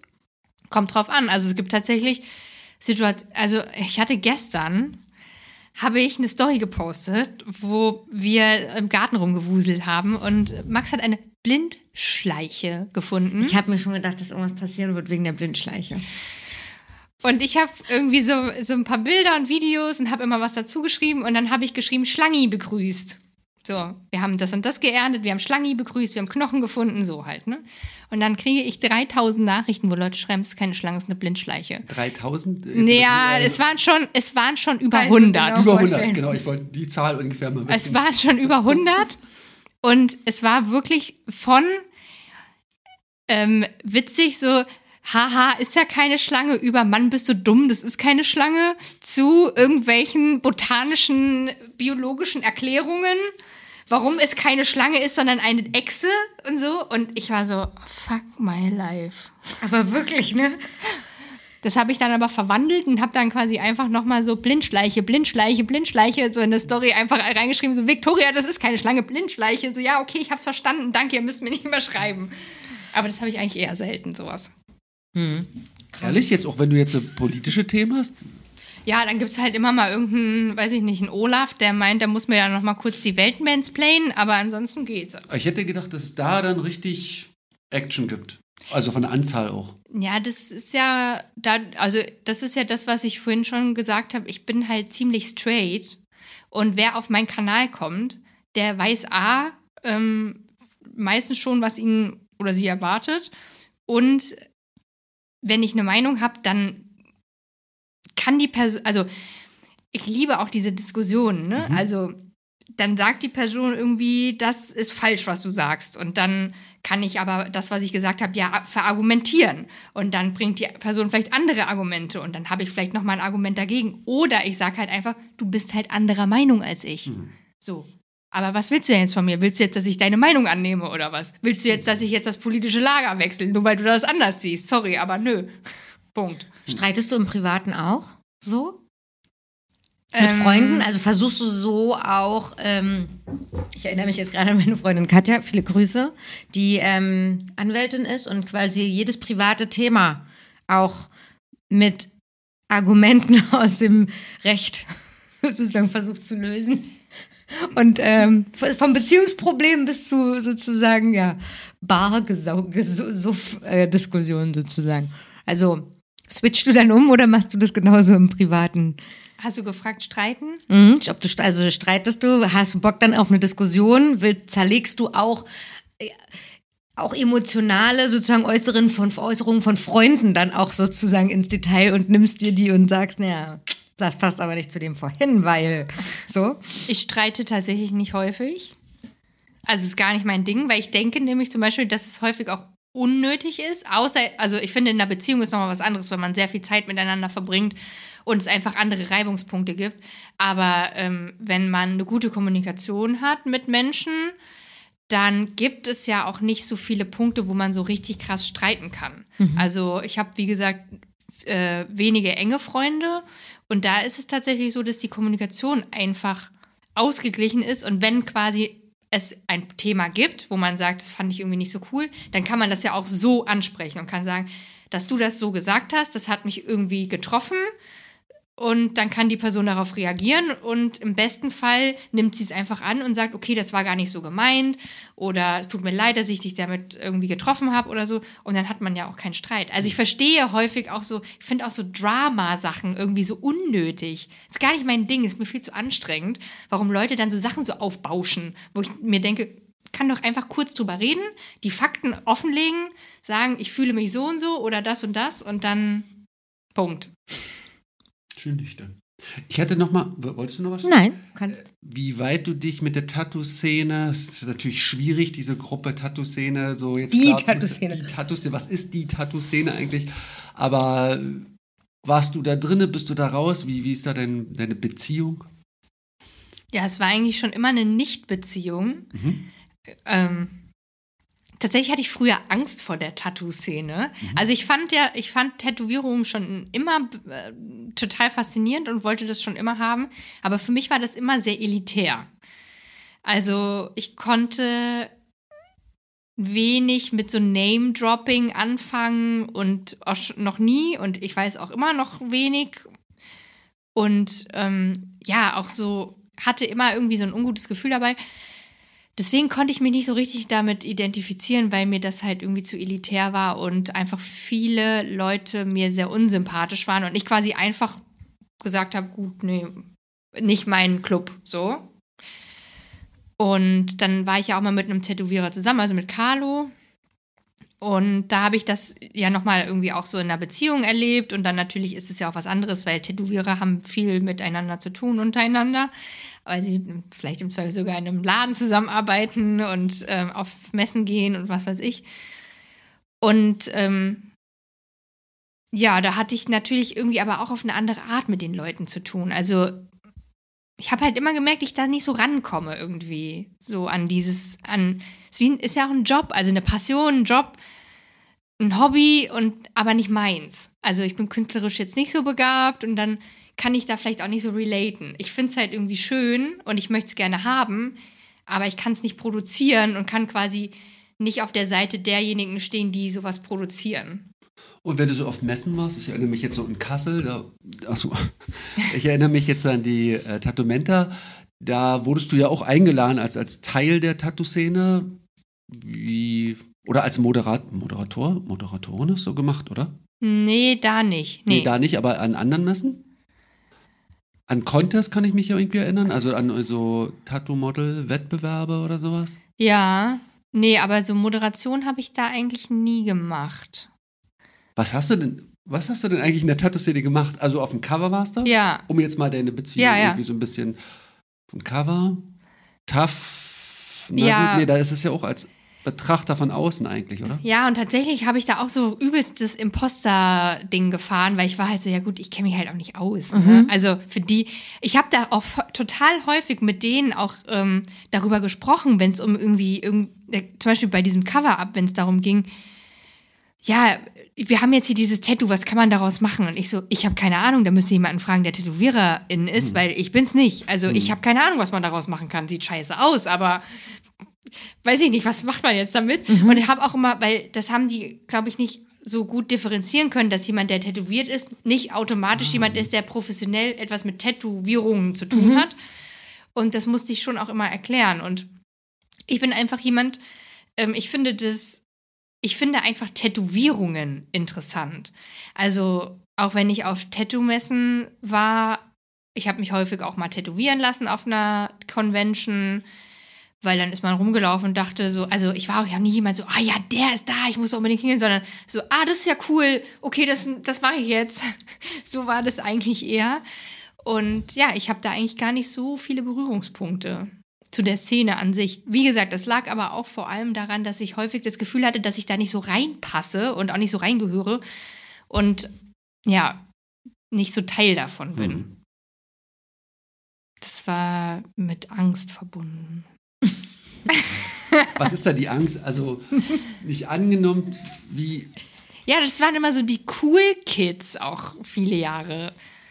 Weird eigentlich. Die Tätowierer, logischerweise nicht genau, die Tätowierten. Genau, nee, nicht die Tätowierten, die Leute, die es gemacht haben. Mhm. Und man hat keinen Anschlusspunkt gehabt. Irgendwie. Also, ja. Obwohl die Subkultur ja gerade auch durch Musik sich eigentlich gute Schnittmengen, als gut mit guten Schnittmengen erweisen würde. Ja, aber da gab es keine irgendwie in meinem Umfeld. Also so in der Punk-Szene, in der ich auch ähm, unterwegs war, gab es keine Leute, die tätowiert haben. So. Also gab es halt Leute, die Tätowierungen hatten, aber es gab keine Menschen, die das gemacht haben. Und deswegen hatte, hatte ich jetzt zum Beispiel in meinem persönlichen Umfeld niemanden, der das macht. Und deswegen auch irgendwie keine Bezugspunkte dahin. Und ja, das hat immer so, dadurch, das hat immer was Geheimnisvolles, was Elitäres und damit hat es mir immer Angst gemacht. Obwohl du die Freundin von einem Tätowierer warst. Dann nicht mehr so, weil dann habe Ja. ich gesehen, die malen auch alle nur mit Wasserfarbe. Also, oder kochen mit Wasser halt. Ja. Du äh, kennst auch Dr. Marc Benecke. Ja.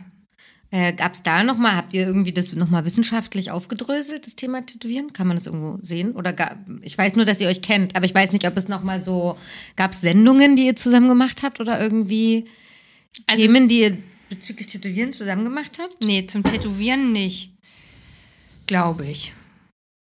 Äh, auf der Tattoo-Messe in Dortmund irgendwann mal hat er irgendein Interview mit mir gemacht, aber du frag mich nicht mehr, das ist schon sieben Jahre her oder so. Was ich da erzählt habe, weiß ich nicht mehr. Das kann man, glaube ich, auf YouTube gucken.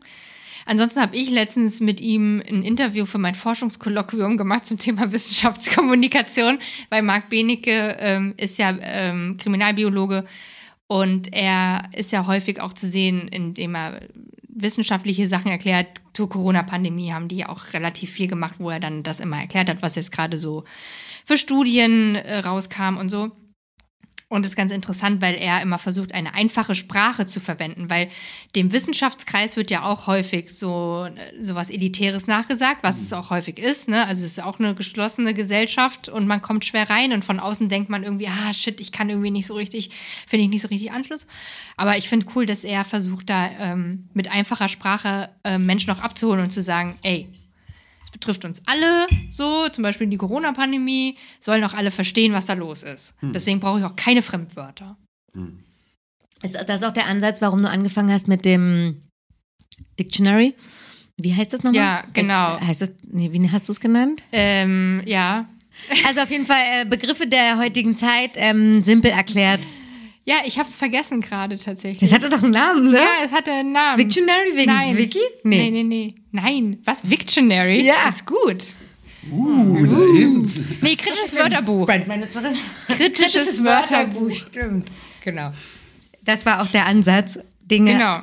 Ähm, Komplexe Sachverhalte etwas niederschwelliger zu erklären. ja, Begrifflichkeiten, die in aktuellen Debatten äh, verwendet werden, quasi mal kurz äh, niedrigschwellig am besten mit einem Beispiel zu erklären, damit man weiß, worum es geht. Weil auch in der linken Szene sind viele Diskussionen und Diskurse sehr elitär. Da wird eine akademische Sprache verwendet und es gibt nun mal Leute, die die nicht verstehen und dadurch werden die quasi ausgeschlossen aus bestimmten Diskussionen. Das ist scheiße. Das ist scheiße. Das ist scheiße. Obwohl ich selbst dazu neige. Also. Fühlst du dich als Teil der linken Szene? Oder ist das eine Szene, wo du, wo du äh, reinpasst oder wo du rein willst? Ja, ich glaube, Rein willst du es auch. rein willst. Jetzt mit 34. Ja, ich habe mich jetzt entschlossen, ich gehe jetzt zur Antifa. Hast du wirklich? Nee, al- al- nee. Nee, nur weil ich jetzt Bezug auf Tattoo-Szene, Nicht-Beziehung und jetzt äh, wie da Ja, die Beziehung ist. ja, tatsächlich. Also ich bin ja auch in der linken Punk-Szene sozialisiert und auch schon relativ früh. Und ich muss sagen, dass, und das habe ich so in den letzten Jahren auch sehr viel darüber äh, nachgedacht und reflektiert, dass zum Beispiel die Punk-Szene, und ich bin total froh, dass es jetzt diese Diskussion gibt, ähm, eine absolute Macker-Party ist. Und ich glaube, das ist auch vielleicht das, was in der Tattoo. Macker-Party? Ja, männlich dominiert. Genau, so, so männlich dominiert und Frauen haben einfach keine Rolle gespielt. Auch so früher, wenn ich auf Konzerte gegangen bin, es war immer irgendwie eine weirde Stimmung und es war so, ja, auch in der linken Szene gibt es sexuelle Übergriffe und gibt es Männer, die sich scheiße verhalten und so. Das ist auch, ich glaube, das, das hat mir immer Bauchschmerzen bereitet in so Szenen. Dass Szenen häufig, ähm, egal wie, was sie sich draufschreiben, häufig eben so krass macho behaftet sind. Ich glaube, es ist auch tatsächlich ein Grund, warum ich die Tattoo-Szene so gemieden habe, weil mit Frauen in der Tattoo-Szene habe ich eigentlich gar keinen Schmerz. Finde ich eigentlich immer cool. Und ich glaube auch tatsächlich, ich weiß nicht, ähm, da müsste ich mir mal noch ein paar Podcasts von euch anhören, dass bestimmt viele Frauen es auch nicht so leicht hatten. So gerade so an den Anfängen, wenn sie angefangen haben und gesagt haben, weiß ich nicht, vor zehn Jahren, ich werde jetzt Tätowiererin.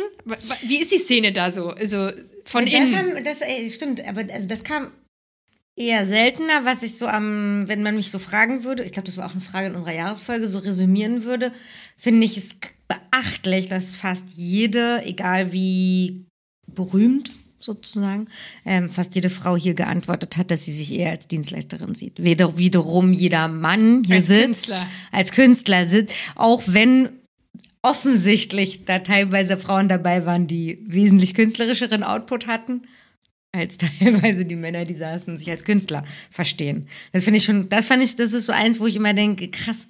Also zumindest diese Bescheidenheit und dieses Demut, diese Demut auch von ganz Großen, so hier, ja, zu haben, auch dankbar zu sein, es machen zu dürfen und eher so diese Haltung. Während Männer immer, also überwiegend, ich will es jetzt nicht so pauschal sagen, weil es gibt auf jeden Fall äh, Unterschiede, aber überwiegend, genau, die Macker sind, überwiegend sich als Künstler natürlich verstehen, ob, egal was sie für eine Stilrichtung machen und ob sie copy-pasten oder nicht. Und auch eher im Sinne, der Kunde kann froh sein, dass er einen Termin kriegt, als andersrum. Interessant. Ja, siehst du, darüber habe ich ja noch nie mit, ähm, also das habe ich noch nie so beleuchtet, aber das war quasi, oder ist so eine Hürde gewesen oder so eine unsichtbare Wand vor dieser Szene. Und bei meiner eigenen Szene, wo ich herkomme, war das halt, habe ich das halt erlebt. Und deswegen würde ich mich gar nicht so sehr einer Szene zugehörig fühlen, ähm, weil ich Szenen häufig auch unangenehm finde, weil die halt einfach häufig Männer dominiert sind. Das hat sich jetzt in den letzten Jahren ein bisschen verändert, Gott sei Dank. Deswegen, ja, das finde ich schon ganz gut, aber Findest du es grundsätzlich unangenehm, wenn ein Raum von Männern dominiert wird? Auch ein Raum? ja, Also ja, ich habe ein einen ganz, Raum, eine Szene, ein Ort, ein. Egal, ich habe ganz, ich bin, meine Mutter war früher alleinerziehend und habe ja schon gesagt, die war sehr jung. Und ich habe es echt mit der Muttermilch gekriegt. Ne? Da lief Nina Hagen schon früh, also als ich Kleinkind war, da konnte ich schon ähm, Nina Hagen feministische Kampflieder mitsingen. Und ähm, ich, Max lacht auch immer, ich halte morgens am Frühstückstisch schon die erste Brandrede, weil ich halt einfach echt da ähm, früh schon mitbekommen habe, meine Mutter, alleinerziehende junge Frau, wie quasi teilweise Frauen anders behandelt werden und wie viel schwerer sie es haben. Und Ich bin da, achte da, ich bin da ganz schwer auf ähm, Gleichberechtigung aller Geschlechter. Mit allen Rechten und Pflichten, ne, wird ja dann häufig gesagt, ja, dann müsst ihr aber auch in den Krieg ziehen, wenn es soweit ist, ja. Oder keine Ahnung, irgendwie, dann müsst ihr auch, dann müsst ihr auch in dem Straßenbau arbeiten. Sie, ja, es Diese gibt Diskussion bestimmt hatte ich auch letztens, lustigerweise. Bitte? Ich hatte, die- ich hatte die Bundeswehrdiskussion letztens. Aber dann nicht, also wenn dann Wehrdienst, dann müsst ihr auch zum Wehrdienst. Ja, oder halt Kriegsdienstverweigerin kann man ja. Ja. dann auch sein. Also ich kenne voll viele, die nicht Kriegsdienst gemacht haben, weil sie Kriegsdienstverweigerer sind. Ähm, nee, also Recht, ich finde, ähm, alle sollten alle Rechte und Pflichten haben. Ich bin auch so, ich verdiene auch mein, ich verdiene mein eigenes Geld. Das ist ein Riesenthema auch immer zu Hause. Ich auch immer so, ich, ich bezahle auf den Cent genau das Geld, was äh, die Miete kostet. Haben, mussten wir ausrechnen, mussten wir aufschreiben. Alles GZ, lalala, alles aufgeschlüsselt, Strich streng. drunter, geteilt durch zwei. Okay, auf den Cent wird das überwiesen jeden Monat. Hast du Angst, dass du sonst einen Kontrollverlust erleidest, wenn du nicht ähm, so rational bist? Was ist denn ein Kontrollverlust? Das ist, der, das ist der Klassiker auch von so Wissenschaftlerleuten, dann immer den Terminus als erstes aufragen. Nee, aber Weil das, für eine Diskussion finde ich schon Ja, wichtig, ja, aber es ist weil, weil sonst aneinander vorbei Eine philosophische Diskussion beginnt ja auch immer dann damit, dass dann sofort das erste Wort erstmal, was ist denn Alleinsein für dich? Genau. Und dann geht's weiter. Ähm, Kontroll, ja, im Sinn, oder gibt, gibt es dir, ist es dein, gibt es dir Sicherheit, ähm, ja, sozusagen immer rational zu denken und dich nicht einer Gefühlsduselei hinzugeben? mache ich ja auch. Machst du das? Ja, also ich kann mich auch in was reinlegen, ne? Also das kann ich schon auch gut. Jane Austen. Zum Beispiel. Ich habe nämlich schon, ich habe nämlich schon verraten, dass es vielleicht eine mögliche Schnittmenge noch geben könnte. Downton seitens der, Abbey? seitens der, Downton Abbey auf seitens der Fall. englischen Literatur. Ah, sehr gut. Ja, Downton Abbey. ich gehe mal kurz auf Toilette, da könnt ihr ja kurz mal drüber. Obwohl das ja interessant ist, weil das ja feministisch schon ein sehr düsteres Zeitalter Zeitalter. war. Aber das. Aber ich glaube, das gilt dann nicht, weil es so nostalgisch, weil es ein Blick in die Vergangenheit ist. Oder sitzt du dann auch da, guckst Downton Abbey und denkst dir, die Wichser. Ja, aber bei Downton Abbey finde ich zum Beispiel sehr interessant, dass ja dieser Widerspruch auch in, also die Serie ist historisch sehr gut gemacht. Also, und diese Widersprüchlichkeiten und Themen werden da ja sehr gut Ja, ja, aufgearbeitet. stimmt, Und zum Beispiel, dass Lady Edith dann ja als Journalistin arbeitet und sich emanzipiert und auch Sybil den, ähm, den, Fahr den Chauffeur heiratet und quasi aussteigt, ist ja etwas, was ja quasi als Zäsur auch der Zeit so gezeichnet wird, dass, dass das heißt so, naja, vor 100 Jahren wäre das nicht gegangen. Die Oma rastet vollkommen aus, dass die Enkeltochterin den, den Chauffeur heiraten will, aber am Ende werden sie ja dann trotzdem eingeladen zusammen. Aber die haben es dezent gemacht, ne? Also ich hatte jetzt beim Gucken nicht das Gefühl, oh, jetzt kommt hier die Moralkeule, sondern Nee, das wird alles so ein, also diese Ah. ganzen Themen, auch zum Beispiel das Thema Homosexualität mit dem, ähm, mit dem einen ähm, Butler, äh, Mhm. äh, Thomas, glaube ich. Spoilert ihr gerade Downton Abbey? Naja, das Nö, bis jetzt muss, noch man- nicht. muss man geguckt haben. Ab wann ist Spoilern auch Spoilern, ne? Oder der Krieg, äh, interessant fand ich auch, als der Krieg war, dass die dann so erst sehr wichtig, dann sollten sie alle wieder zum Formalen übergehen und gar nicht mehr keinen Job mehr ausüben. Ja, der Fall der Monarchie war ja auch interessant, also dass ja dann quasi auch die russische Monarchie gestürzt wurde und was das für Konsequenzen auf die britische Monarchie haben könnte und dass ja auch Geld, also Geldadel nicht mehr nur Mhm. äh, über Geld verfügt hat, sondern plötzlich Industrie kam und andere Menschen, die reich waren, die ja nicht so anerkannt wurden. Also diese Serie ist voll mit Details, mit Ist historischen. gar nicht so schmunzig, war? Äh, Nee, so nach gar dem nicht. Motto, äh, ja, die guten alten Zeiten. Und Jane Austen ist ja nur eigentlich auch super feministisch. Wenn man jetzt das als Beispiel. Was? Naja, also praktisch ihre, diese, die Ha- Hauptdarstellerin sind ja schon, die sich gegen, dagegen auflegen, die gegen die Konvention unüblich, also super feministisch natürlich jetzt ein bisschen ein hartes Wort. Gut, aber in der Innerhalb, Zeit. des, innerhalb In der der Renaissance Zeit, ja. oder so. Genau. Ja. Oder was ist es? Was ist Ja, das ist ja, das ist ja, nee, Jane Austen ist nicht Renaissance. Biedermeier. nee, nee, das, Viel ähm, später. Ich weiß nicht, wann das spielt, aber Aufklärung. was ist das, 18. Jahrhundert? Ja, Ja, ist Aufklärung. die Aufklärung. Frage, reden wir über die Autorin oder über wo die Zeit Nee, ist? wo die spielt, Hm. wo die Geschichten spielen. Ich würde sagen, dass es so macht Sinn. Das ist ja diese Zeit der Industrialisierung, Industrialisierung, und genau. äh, Aufkommen des Bürgertums, eigentlich ja erst, also ab, schon ab der Renaissance. Aber das ja quasi, genau, diese Stände, d- ähm, das ist ja auch im bürgerlichen Trauerspiel, haben wir ja auch Miss Sarah Simpson, Emilia Galotti, des jungen Werther. Da ist das ja auch ähm, Ja. das Thema quasi, dieser Ständeaufbruch. Das ist Sturm und Drang. Also bürgerliches Trauerspiel Mhm. ist nicht nur Sturm und Drang. Die frühen Goethe-Werke sind Sturm und Die Drang. frühen Goethe-Werke. Welchen Aber Buchtitel? eigentlich war das ja jetzt, äh, die Frage war ja, was du mit Emo- Emotionen, wir sind ein bisschen abge... Ja, jetzt wollte Du ich bist gerade- auch gegangen. Jetzt bin ich abgeschwurft und wollte kurz fragen, welchen Buchtitel hätte dein Hier und Jetzt? Dein jetziges Leben. Welchen Buchtitel? Try again, fail again, fail better. Ein Zitat von Samuel Beckett. Nicht zu verwechseln mit Simon Beckett.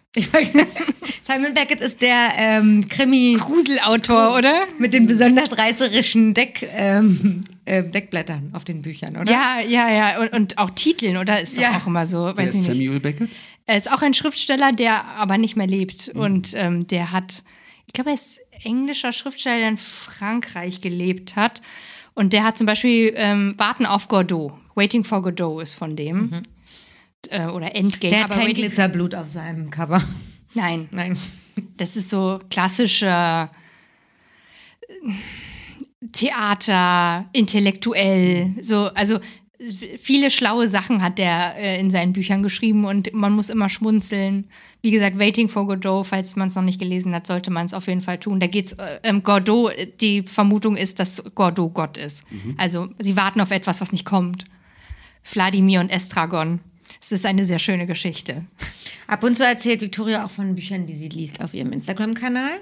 Ja. Das lohnt sich auch, auch wenn man danach den Eindruck bekommt, dass niemand das schaffen wird, fünf Bücher die Woche gleichzeitig zu lesen. Das mache ich ja auch nicht. Aber so das denkt man. Das setzt Was mich immer unter für ein Druck. Buch, wo du sagst, empfehlenswert? ähm, Oder hast du es gerade gepostet, man kann es nachgucken? empfehlenswert. Ich habe gerade, wie heißt das nochmal? Irgendwas mit Neuzeit. Uprising, äh, Genau. Äh, Von Her äh, Lukas Hermsmeyer. Freund. Freund. Ach so, Ist ein Freund. Der hat jetzt ein Buch geschrieben im Klett-Cotta Verlag, was schon, also da war, da war ich schon in Ehrfurcht auf jeden Fall. dass er es in diesen Verlag geschafft hat. Oder? Ja, geschafft hat. Also das klingt so, als hätte ich es ihm nicht zugetraut. Ich kannte ihn noch gar nicht. Aber ähm, in diesem, also in diesem Verlag ein, ein Sachbuch zu schreiben, ist schon auch nicht so schlecht. Es heißt Uprising, Amerikas neue Linke. Mhm. Von Lukas Hermsmeyer. Liebe Grüße, mein Herz.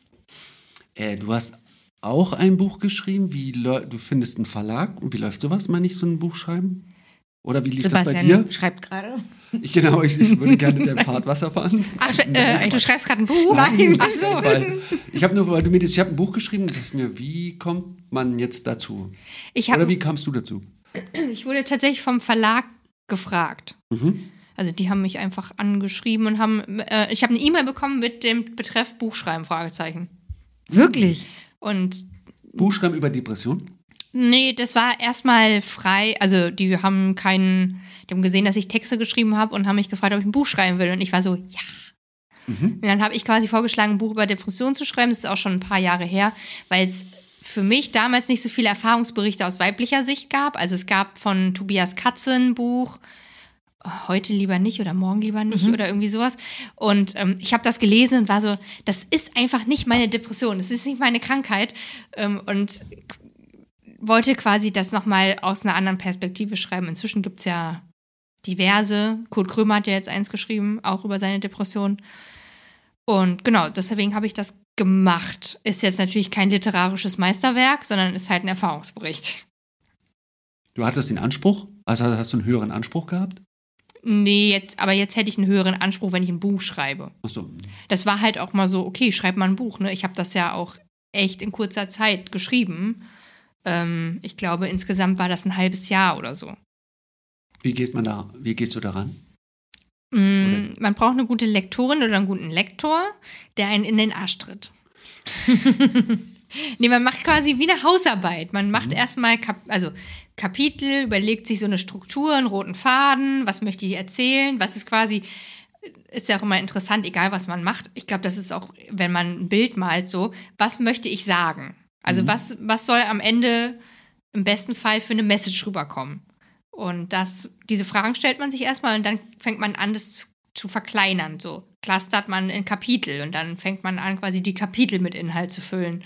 Und dann muss man halt immer gucken, okay, passt das jetzt noch, wiederholt man sich zu sehr, muss man nochmal was umschieben und so. Und das, äh, die, der Lektor, die Lektorin machen, die geben dir die Aufgabenstellung oder wie war das bei dir? Musstest du es erstmal freimachen und, und sie hat dann korrigiert? Ja, also dadurch, dass es mein erstes Buch war, hat sie mir, mich ja total an die Hand genommen und hat mir das erstmal alles erklärt, wie ich das jetzt machen soll. Also so von wegen, okay, überleg dir mal eine Struktur. Schreib mal ein Inhaltsverzeichnis. Schreib mal Kapitel, Überschriften mit Kapitel Zusammenfassung. So, es ist, wie gesagt, ein bisschen wie wenn man so eine Hausarbeit schreiben muss oder so, dass man dann anfängt, da immer mehr Inhalt reinzugeben und sie hat dann quasi immer das, dann haben wir uns immer darüber unterhalten und hat Feedback gegeben und so habe ich das dann quasi mit ihr zusammen erstellt. War die Botschaft, die das Buch damals haben sollte, eine, die du heute noch senden würdest? Ja, Okay. Ja. Das war jetzt so klar, da war ich jetzt gerade. Ähm, Ja, es ging vor allen Dingen darum zu sagen, dass eine, De also das heißt ja meine Freundin, Depres meine Freundin die Depression. Und das finden ja viele Leute fragwürdig, wie man auf so einen Titel kommt, weil eine Depression ist ja per se erstmal was Negatives, weil es ist eine schlimme Erkrankung, die tödlich enden kann. Und ich habe halt versucht, irgendwie da dem Ganzen, ich sag, ich sag mal, was Positiveres zu geben, dass man zum Beispiel das auch akzeptiert und anerkennt. Gerade Menschen, die das halt immer wieder haben, die neigen ja auch dazu, sich selber dann die Schuld zu geben, sich fertig zu machen, sich minderwertig zu fühlen. Aber es ist quasi ja auch etwas, was quasi zu einem gehört und ja auch ein guter Berater und eine gute Beraterin sein kann, deswegen auch Freundin.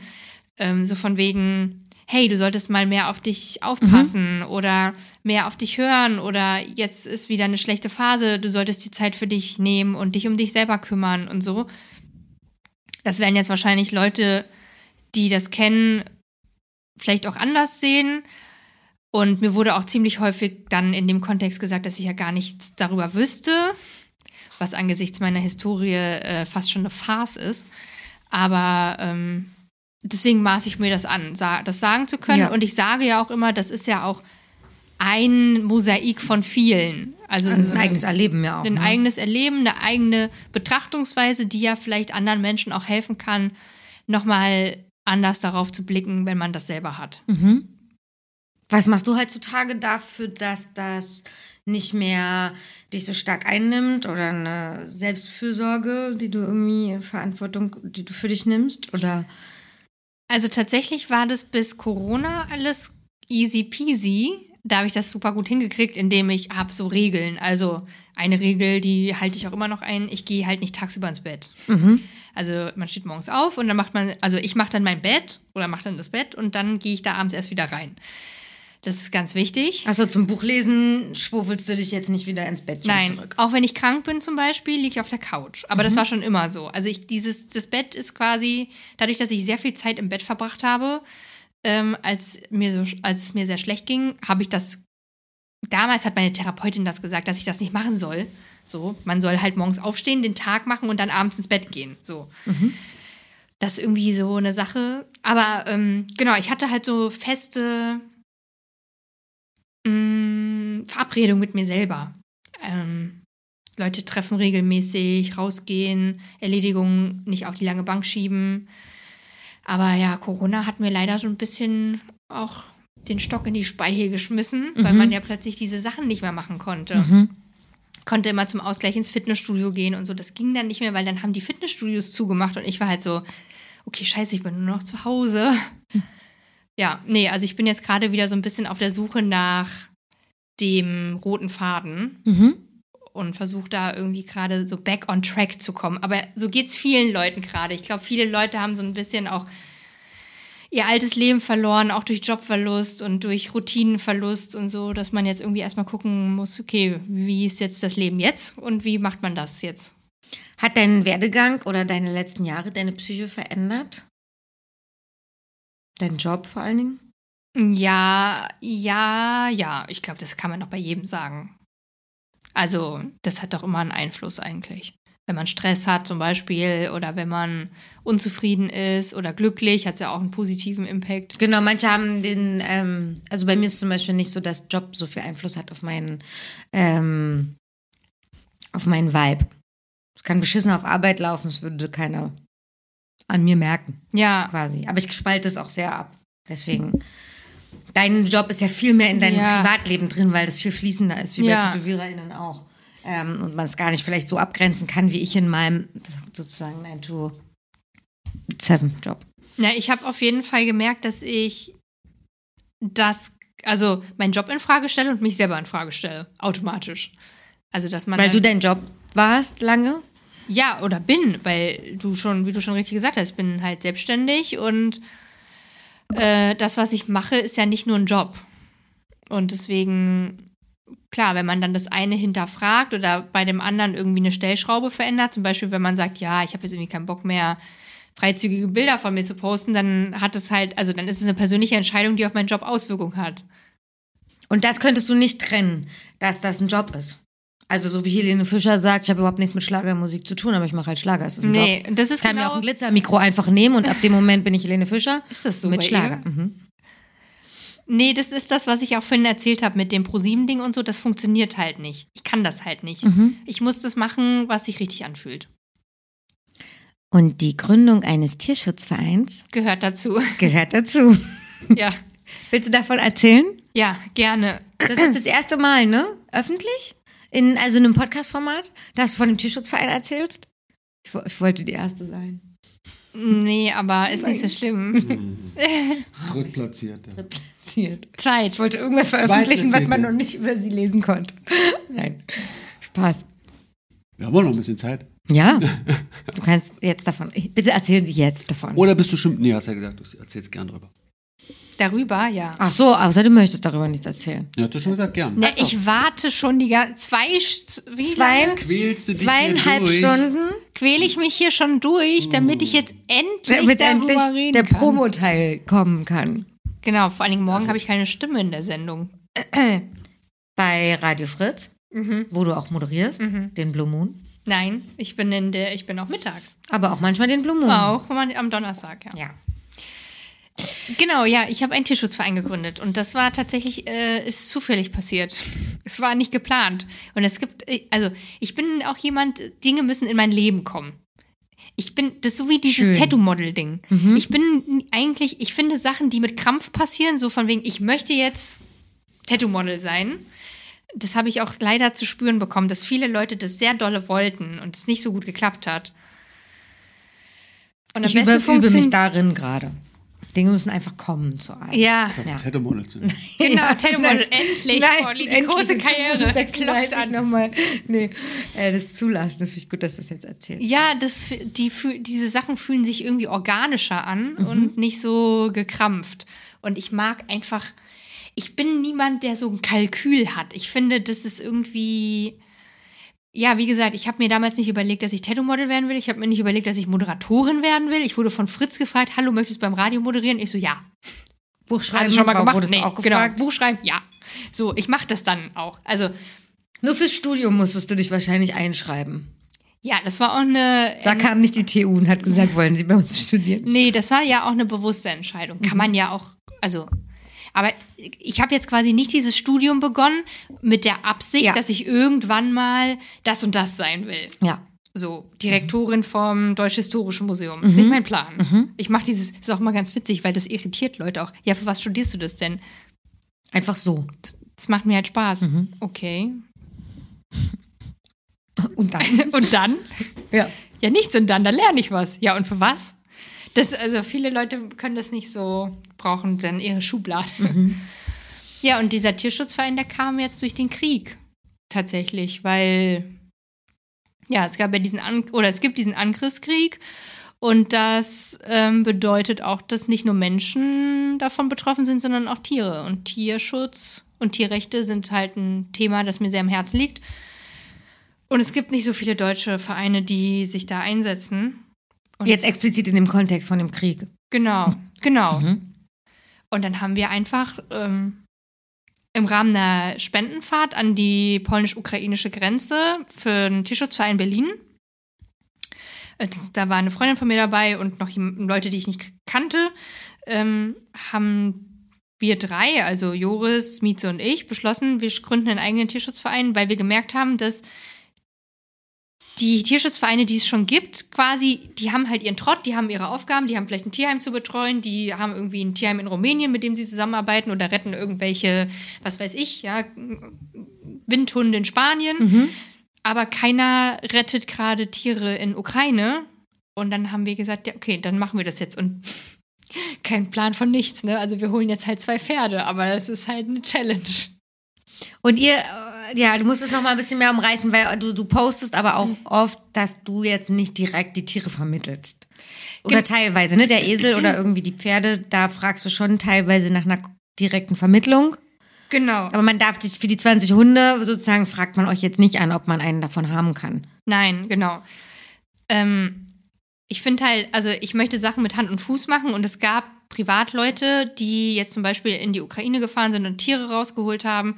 Und um jetzt mal kurz den Hintergrund zu erklären, Ukraine ist ein Tollwutland, also da gibt es noch die Tollwut. Und viele von den Tierschutztieren und Straßentieren sind nicht gegen Tollwut geimpft. Und es gibt Einreisebestimmungen, die für Tierschutztiere gelten nach Europa. Die wurden ausgesetzt jetzt im Rahmen des Krieges für Haustiere. Also deswegen konnten Menschen aus Ukraine auch mit ihrem Hund und ihrer Katze einfach kommen, auch nach Berlin. Aber ähm, für Tierschutztiere wurde das nicht ausgesetzt. Und wir wollten halt die Situation nicht verschlimmbessern. Also man holt jetzt einfach 20 Hunde unterm Arm, vermittelt die irgendwie selbst, was höchstgradigst illegal ist, by the way. Du kannst nicht einfach Tiere vermitteln. Es gibt ein Tierschutzgesetz, Gott sei Dank, auch wenn es wahnsinnig schlecht ist in Deutschland.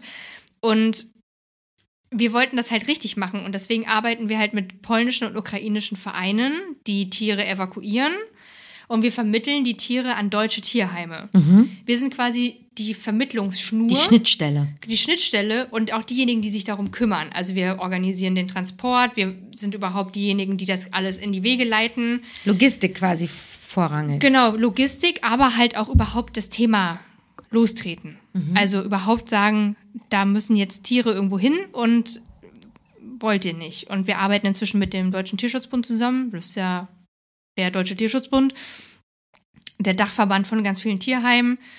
Und ähm, ja, haben da jetzt halt inzwischen, jetzt sind es, glaube ich, über 60 Hunde und Katzen. Und jetzt ist es so, dass wir quasi die Tiere aus Polen vermitteln, damit die in Polen Platz machen für die ukrainischen Tiere. Weil die müssen in Quarantäne, die müssen tierärztlich versorgt werden, die sind teilweise in einem sehr schlechten Zustand, teilweise traumatisiert, weil sie aus irgendwelchen zerbombten Sheltern kommen. Und jetzt kommen quasi auf die Plätze ukrainische Tiere und jetzt haben wir die ersten 25 Katzen aus Ukraine, die wir jetzt auch schon vermittelt haben. Also die kommen dann quasi nach und wir vermitteln die dann nach. Und das ist quasi das, was wir gerade machen. Wir machen Platz in Polen, damit ukrainische Tiere kommen und dann vermitteln wir die. Und ab und zu schafft ihr Hundefutter, Tierfutter, medizinische Versorgungsmaterialien und so weiter auch dorthin. Genau, wir haben jetzt 10,5 Tonnen Futter geschickt. Jetzt haben wir nochmal 10,5 Tonnen Futter gekauft. Also das ist ja auch ein extremer finanzieller Aufwand. Das kam jetzt zusammen so um die 30.000 Euro, damit man mal eine Zahl hat, was sowas kostet. Durch Spenden, aber finanziert. Durch Spenden finanziert, genau. Also bei der letzten Lieferung haben wir ähm, Paletten gespendet bekommen von einem Futterhersteller, aber dadurch, dass das Futter von dem so teuer war im Einkauf, konnten wir jetzt nochmal günstig woanders was kaufen. Es hat das gleiche gekostet dann, ohne Spenden. Also ohne äh, vom Hersteller eine Spende zu bekommen. Genau, und wir haben auch ähm, Medikamente nach Lviv gefahren. Wir haben dafür einen Transporter gekauft und sind halt in die Ukraine gefahren und haben halt mit Tierschutzorganisationen vor Ort Kontakt und sind jetzt gerade dabei, Huftiere zu evakuieren selber.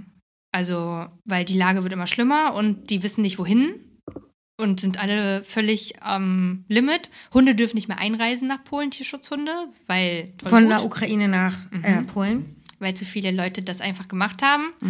Da zeigt sich halt wieder, wie, also das manchmal sollte man vielleicht auch bestimmte Sachen berücksichtigen und beachten, damit dann nicht einfach so eine Veterinärbehörde sagt, nö, jetzt geht gar nichts mehr und die Viecher Aktionismus dann, dann, Genau. weniger macht, als er soll. blinder Aktionismus. Genau, und jetzt kommen, haben wir zwei Esel, äh, vier Esel und zwei Pferde vermittelt.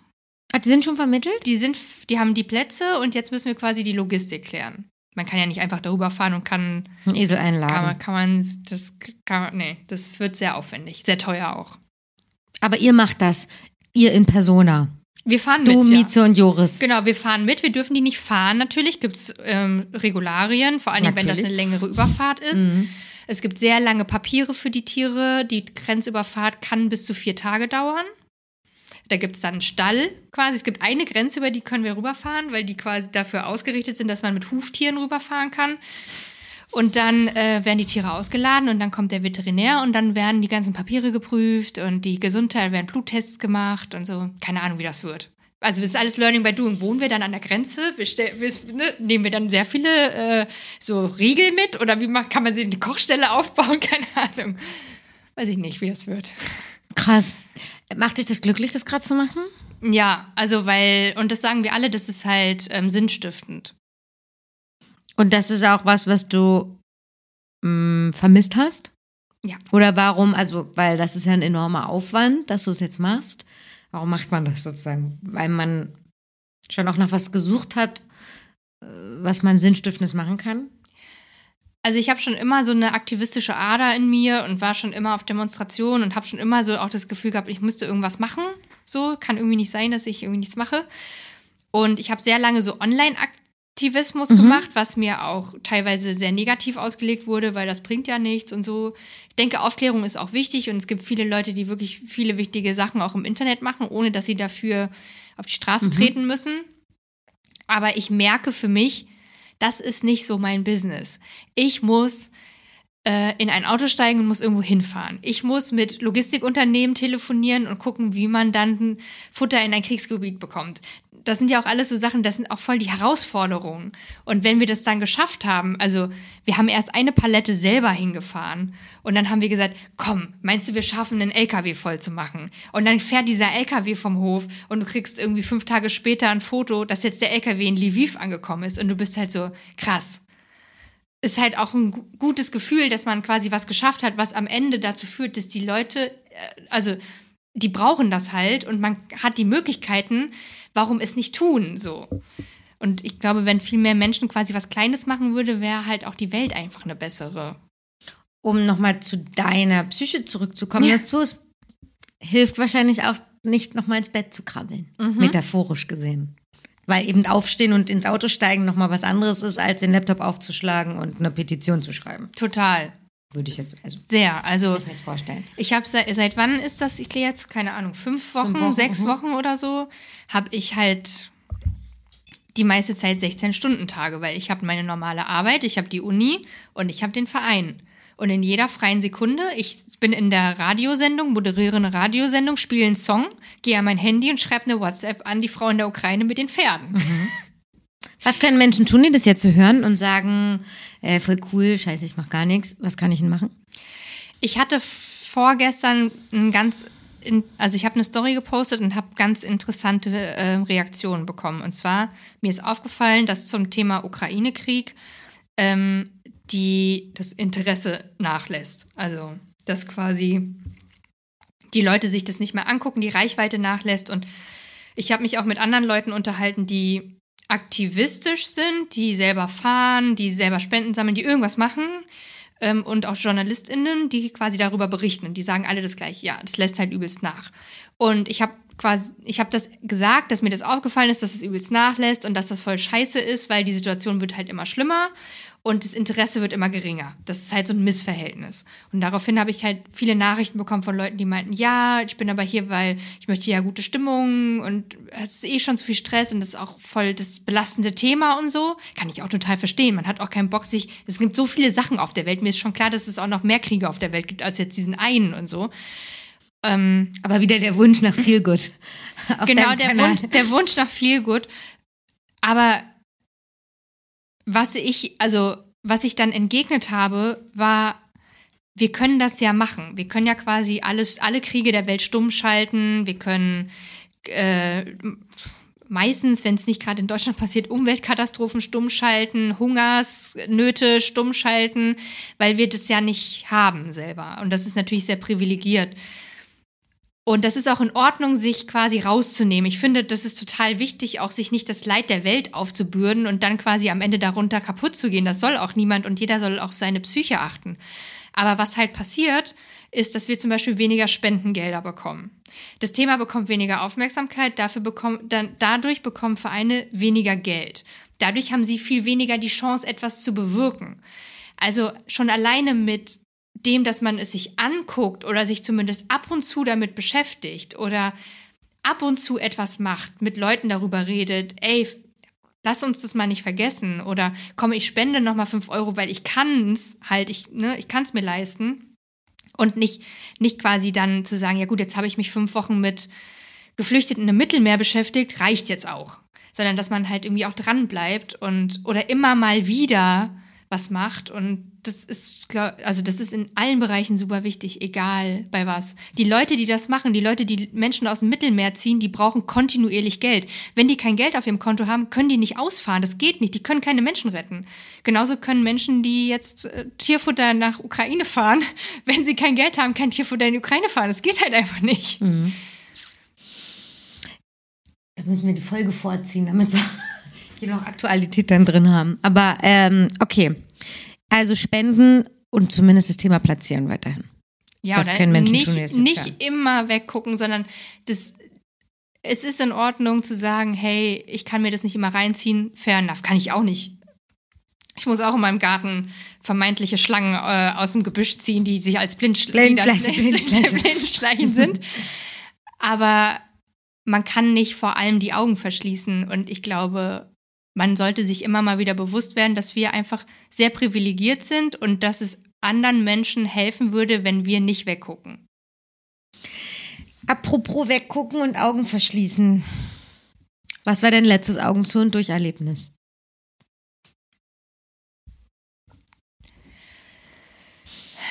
Ja, tatsächlich äh, an der polnisch-ukrainischen Grenze stehen und dann ähm, in der Grenze kommt ein Mann aus einem Reisebus und sagt, hier sitzt eine Frau, ähm, die ist total aufgelöst, die muss ganz schnell nach Przemyśl in, Pol in po Polen, in Polen. Ähm, könnt ihr die mitnehmen? Und ehe ich mich versah, saß diese Frau nebst ihrem Pass und ihrem Koffer hinten bei uns im Auto. Und das war so ein Moment, wo wir einfach dachten, ja gut, Augen zu und durch. Wir müssen jetzt hier irgendwie, man muss dazu sagen, man kriegt, wenn man in die Grenze reinfährt, so einen Zettel, wo drauf steht, wie viele Insassen im Auto sind. Mit drei reingefahren, mit vier rausgekommen.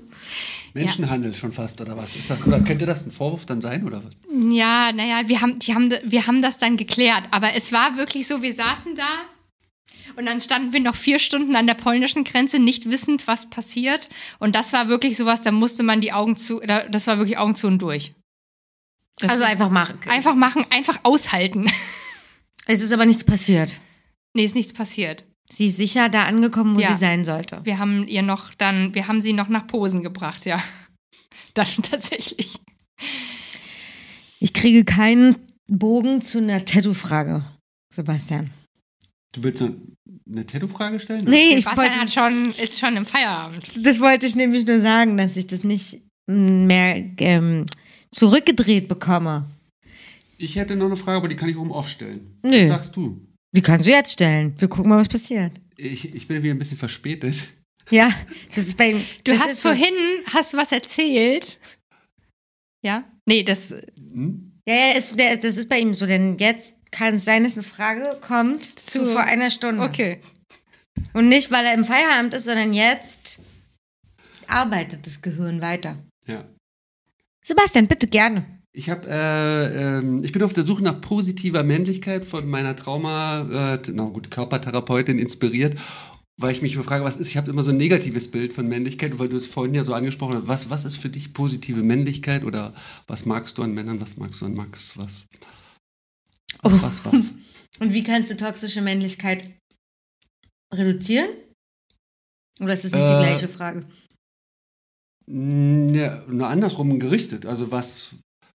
Was kannst du tun, damit du es nicht. Ja, vorhin kam so du Mansplaining und dann und so dieses, aber dann kam ja so was, was, was, so, was ist so Gentleman, dieses äh, Downton Abbey, was und dann kam so positive Männlichkeit. Ja. Also ich mag Männer. Erstmal vorweg. Ich habe ganz viele tolle Männer in meinem Leben.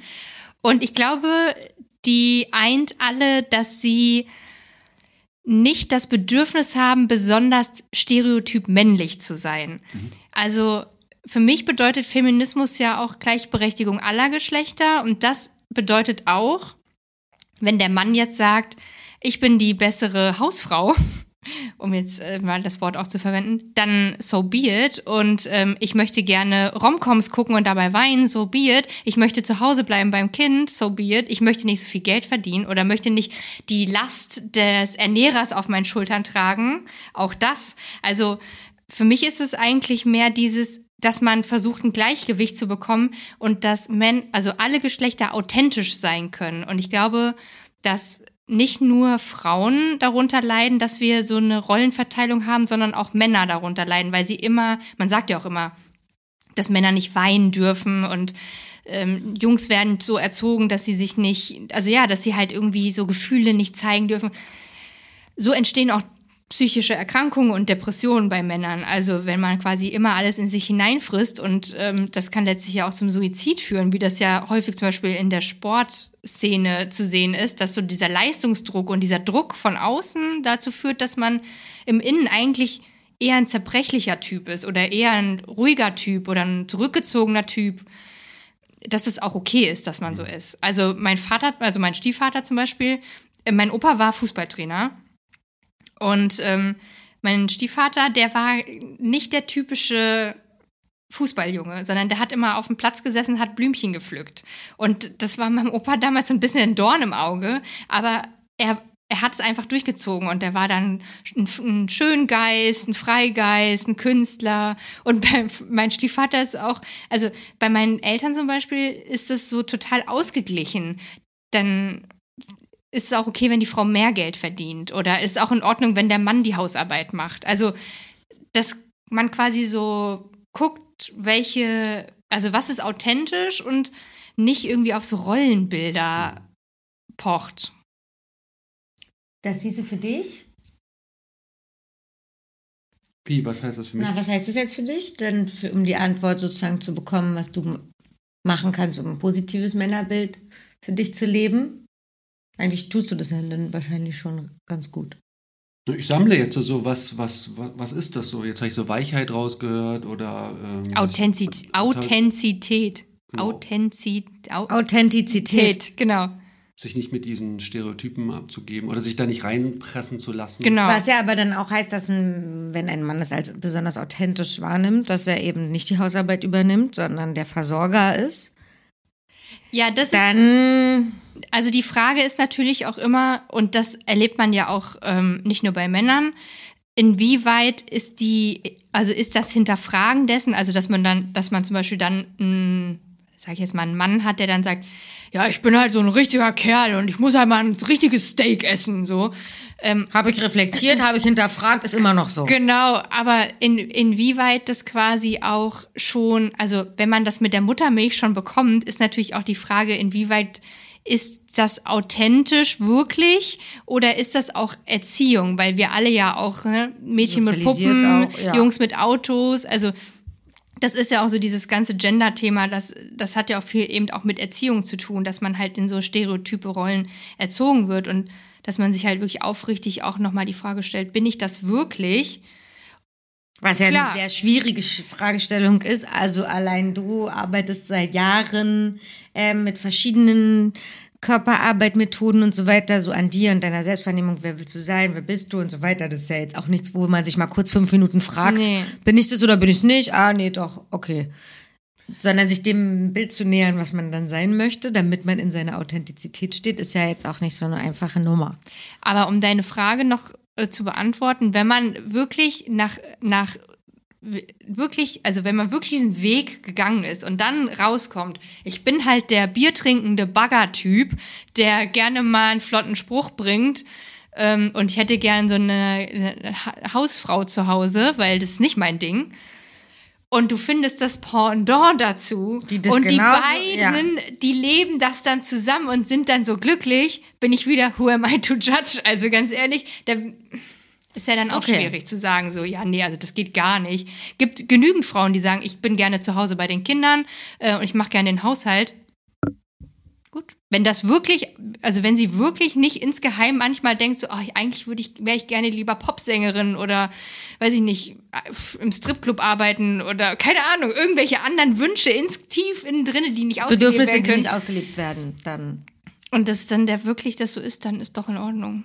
Wenn ich auf einer Dachterrasse stehe mit einer Horde Mädels und einer sagt, eine sagt, äh, wir warten noch auf Rainer, weil der muss grillen, reproduziere ich dann toxische Männlichkeit? Na, frag dich das doch selber. Die Frage ist ja, warum grillst du denn nicht? Richtig, genau. Also das war es. ein- Oder einer von ein den Menschen, die auf der Anwendungsbeispiel. Ich finde es, ich finde dann gehöre, also ich habe es erlebt, die Situation. Ich finde dann gehöre, höre ich in dem Moment zu der, oder ich habe es nicht gesagt, sondern jemand anderes. Dann gehört derjenige in dem Moment zu den Frauen, die das reproduzieren, indem sie im Grunde das Gleiche machen, nur andersrum. Aber die, da ist natürlich dann, da muss man sich dann fragen, warum macht man das? Zum Beispiel, weil man es so beigebracht gekriegt hat, weil immer die Männer gegrillt haben und es auch bequem ist. Ne? Also das Nee, was kann ja, bequem ist, genau. Also so eine, ach, mit dem, also mit dem Grillen, also das gar nicht. Das mal. kann Jetzt ich machen wir nicht. lieber ein Aperölchen auf, ne? Und dann warten wir nochmal auf Rainer. So. Kann Und ich das bitte ist bei so, dieser Grillparty dabei sein? und das, Was würdest du bei Und da finde ich, Grillparty machen? und nee, und da dachte ich dann so krass, fünf ähm, Hardcore, sonst äh, straighte Frauen mit ähm, Top-Jobs stehen jetzt auf der Dachterrasse und sagen, oh, mh, da müssen wir erstmal auf Rainer warten. So, das ist so. Ja, hat natürlich auch was mit Fähigkeiten zu tun. Also das, das ist ja total vielschichtig, ne? aber ein äh, schönes Beispiel. Die, ich glaube, man muss sich immer hinterfragen, warum man dann zum Beispiel selber nicht grillt. Und das ist auch was, was ich selber auch an mir selber natürlich merke, dass ich dann irgendwie jemanden frage, kannst du mit mir zur Tankstelle fahren, meine Autoreifen aufpusten, äh, um dann quasi an der Autotankstelle zu stehen, um es selber zu machen, weil ich eigentlich merke, eigentlich kann ich selber. Ja. Aber das, das haben wir ja alle irgendwie so diese, oder viele, denke ich mal, dass man so Sachen, die sind, man kennt es nicht anders und dann muss man irgendwie gucken, das meine ich auch mit den Rechte und Pflichten. Ne? Also du hast alle Rechten, Rechte, aber dann hast du eben auch die Pflicht, zum Beispiel den Grill anzuschmeißen Ja. oder die Autoreifen auszu- aufzupusten oder das Kind vom Kindergarten abzuholen, je nachdem aus welcher Perspektive. Also du hättest den Grill angezündet. Obwohl es nicht Ich kannst. hätte das auch gemacht. Ich habe auch schon Feuer gemacht. Ja. Ja, also ja, man muss halt einfach machen. Aber ich habe das auch gemerkt, was ich krass fand. Ich habe ähm, mit Max ähm, waren wir auf dem Grundstück von Max und Victoria und ich durfte Kettensäge, äh, die Kettensäge benutzen und Holzhacken und äh, da ist es mir das erste Mal aufgefallen, krass, mich weist keiner zurecht gerade. Das ist auf jeden Fall trotzdem so ein outstanding Erlebnis gewesen. Aber ich habe mehrere Männer in meinem Freundeskreis, die so sind und das finde ich auch, das ist eine positive Veränderung. Mein Papa ist aber auch tatsächlich nicht so. Ich bin auch nicht mit so einem klassischen Männerbild so aufgewachsen. Aber das ist mir trotzdem aufgefallen an dem Tag, dass jetzt nicht dauernd jemand mir kurz sagen will, oh, mit den Fingernägeln denkst du, kannst du eine Kettensäge halten? Soll ich, nee, warte mal, lass mich, nee, das wird nicht. Oder irgendwie so, dass, wenn es das nicht so, dieses Belehrende hat. Was magst du an Max, seiner Männlichkeit oder, oder ja, explizit an Max als Mann? Dass er äh, sanftmütig ist. Tatsächlich. Also ich, ja, ich mag einfach, dass er, er ist schon auch so ein Felsen in der Brandung. Also der, den, den, der kriegt, also den kriegt nicht so schnell klein und den lässt sich auch nicht so schnell entmutigen. Und wenn ich zum Beispiel, also ich weiß zum Beispiel, wenn ich schwach sein will oder muss, dann kann ich das auch. Ist natürlich auch immer so eine Balancefrage, darüber reden wir auch, dass das dann quasi nicht dann dazu führt, dass er dann quasi zu sehr supportive ist. Da bin ich auch immer und sage dann so, du darfst jetzt auch mir nicht alles abnehmen oder so, nur weil ich jetzt hier mal einen Durchhänger habe oder das irgendwie nicht machen kann gerade. Aber dass er da ähm, ja irgendwie so solide ist und, und auch man das Gefühl hat, man, man hat jemanden, an den man sich anlehnen kann und der einem auch in Problemsituationen hilft. Also der ist so lösungsorientiert, das mag ich irgendwie auch total gerne. Also ich habe keine Angst irgendwie mit dem irgendwas zu. Ich hatte schon Beziehungen, da hast du dann irgendwie so einen Typen, wo du weißt, okay, wenn wir jetzt in Urlaub fahren wollen, muss ich das alles regeln, weil sonst fahren wir nämlich nicht in den Urlaub. Und bei Max ist das quasi sehr ausgeglichen, dass er dann quasi auch selber losgeht und selber plant und, und Sachen anschiebt und so. Und das brauche ich auch. Und dann ist er auch sehr selbstständig ähm, und sehr, ähm, ja, speziell in seiner Art, mit der ich aber gut klarkomme. Also er ist ja häufig auch, also er ist häufig, ich sag jetzt halt, ihr kennt ihn halt, aber die Leute, die zuhören nicht, aber Max ist häufig ähm, zu, zum Beispiel laut oder lustig oder ähm, ist, äh, redet, redet gerne und hört gerne auch Musik und so, und, aber er ist so lebendig dadurch. So, und ich bin halt manchmal eher nicht so lebendig. Und das ist, das hilft halt auch häufig. Inzwischen sind wir auch an dem Punkt, wo man auch darüber reden kann, wenn es nicht hilft. Wenn ich dann mal sagen kann, so heute Morgen möchte ich mal keine Musik am Tisch hören. Aber es hilft auch so, gerade für jemanden wie mich, wenn ich jetzt so einen depressiven Typ habe, dann ist es für mich noch schwieriger, quasi selber dann auch noch die Person mitzuziehen. Und Max muss ich nicht mitziehen, der ist quasi selber schon unterwegs. Und das mag ich irgendwie. Ich habe immer gesagt, der ist so ein Adventure-Outdoor-Guy. Das mag ich. Hat Max schwache Zeiten, wo er halt bei dir sucht? Ist das ausgewogen oder ist das so euer Rollenverhältnis? Dürfen wir so viel über den mit jemandem sprechen, der nicht anwesend ist? Können wir jetzt entscheiden zu dritt. Ich frage nur. Und wir klauen Victoria Redezeit für über sich. Der Beziehungspodcast. Soll ich Max anrufen? Den, äh, nee, den mache ich ja bald. Den mache ich ja bald und dann werdet ihr eingeladen. Ach, den Beziehungspodcast? Ja, den machen wir bald danach, wenn alle Ah, TätowiererInnen ihr. abge, abge, ähm, durchgeledert sind. Ist schon in Planung. Nee. Aber wir wollten ja mal mit einem Sexual-Podcast starten. Da, Soweit war Sebi noch nicht. Dann haben wir erstmal gedacht, Ein paar Podcasts. nee, da haben wir dann gedacht, erstmal ein Tattoo-Podcast. Ach so. Jetzt sind wir aber so drin. Jetzt können wir auch ein paar Jetzt Podcasts, alles. machen, Pärchen-Podcast machen. Aber du kannst ja die Frage beantworten aus deiner Perspektive, da müssen wir überhaupt niemanden fragen. Wie war die Frage nochmal? Kannst du Max Halt geben, wenn er eventuell, Ja. oder könntest du Halt geben oder kannst du ihm Halt geben, wenn er schwache Ja. Episoden hat?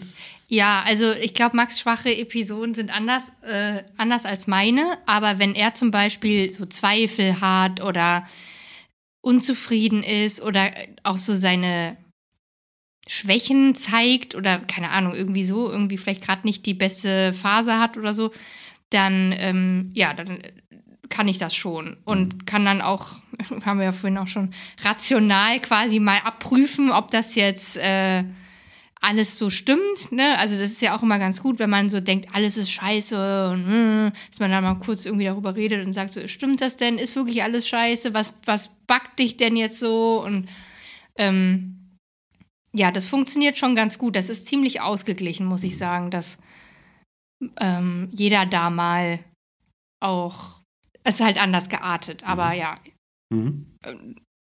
dem anderen da auch zur Seite steht. Ich glaube, das ist auch wichtig. Voll.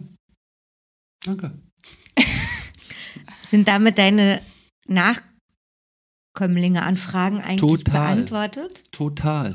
Dann schließe ich nämlich nach drei Stunden, exakt drei Stunden und eins, diese wunderschöne Podcast-Folge, wenn es für dich in Ordnung ist. Total. Wenn es für dich auch in Ordnung ist. Total. Schön. Dann äh, danke ich dir sehr, dass du da warst. Vielen Dank für die Einladung. Es war sehr schön mit euch. Gut. ähm, und ähm, ich hatte gerade im Kopf, irgendeinen Sponsor zu nennen. Den haben wir nicht.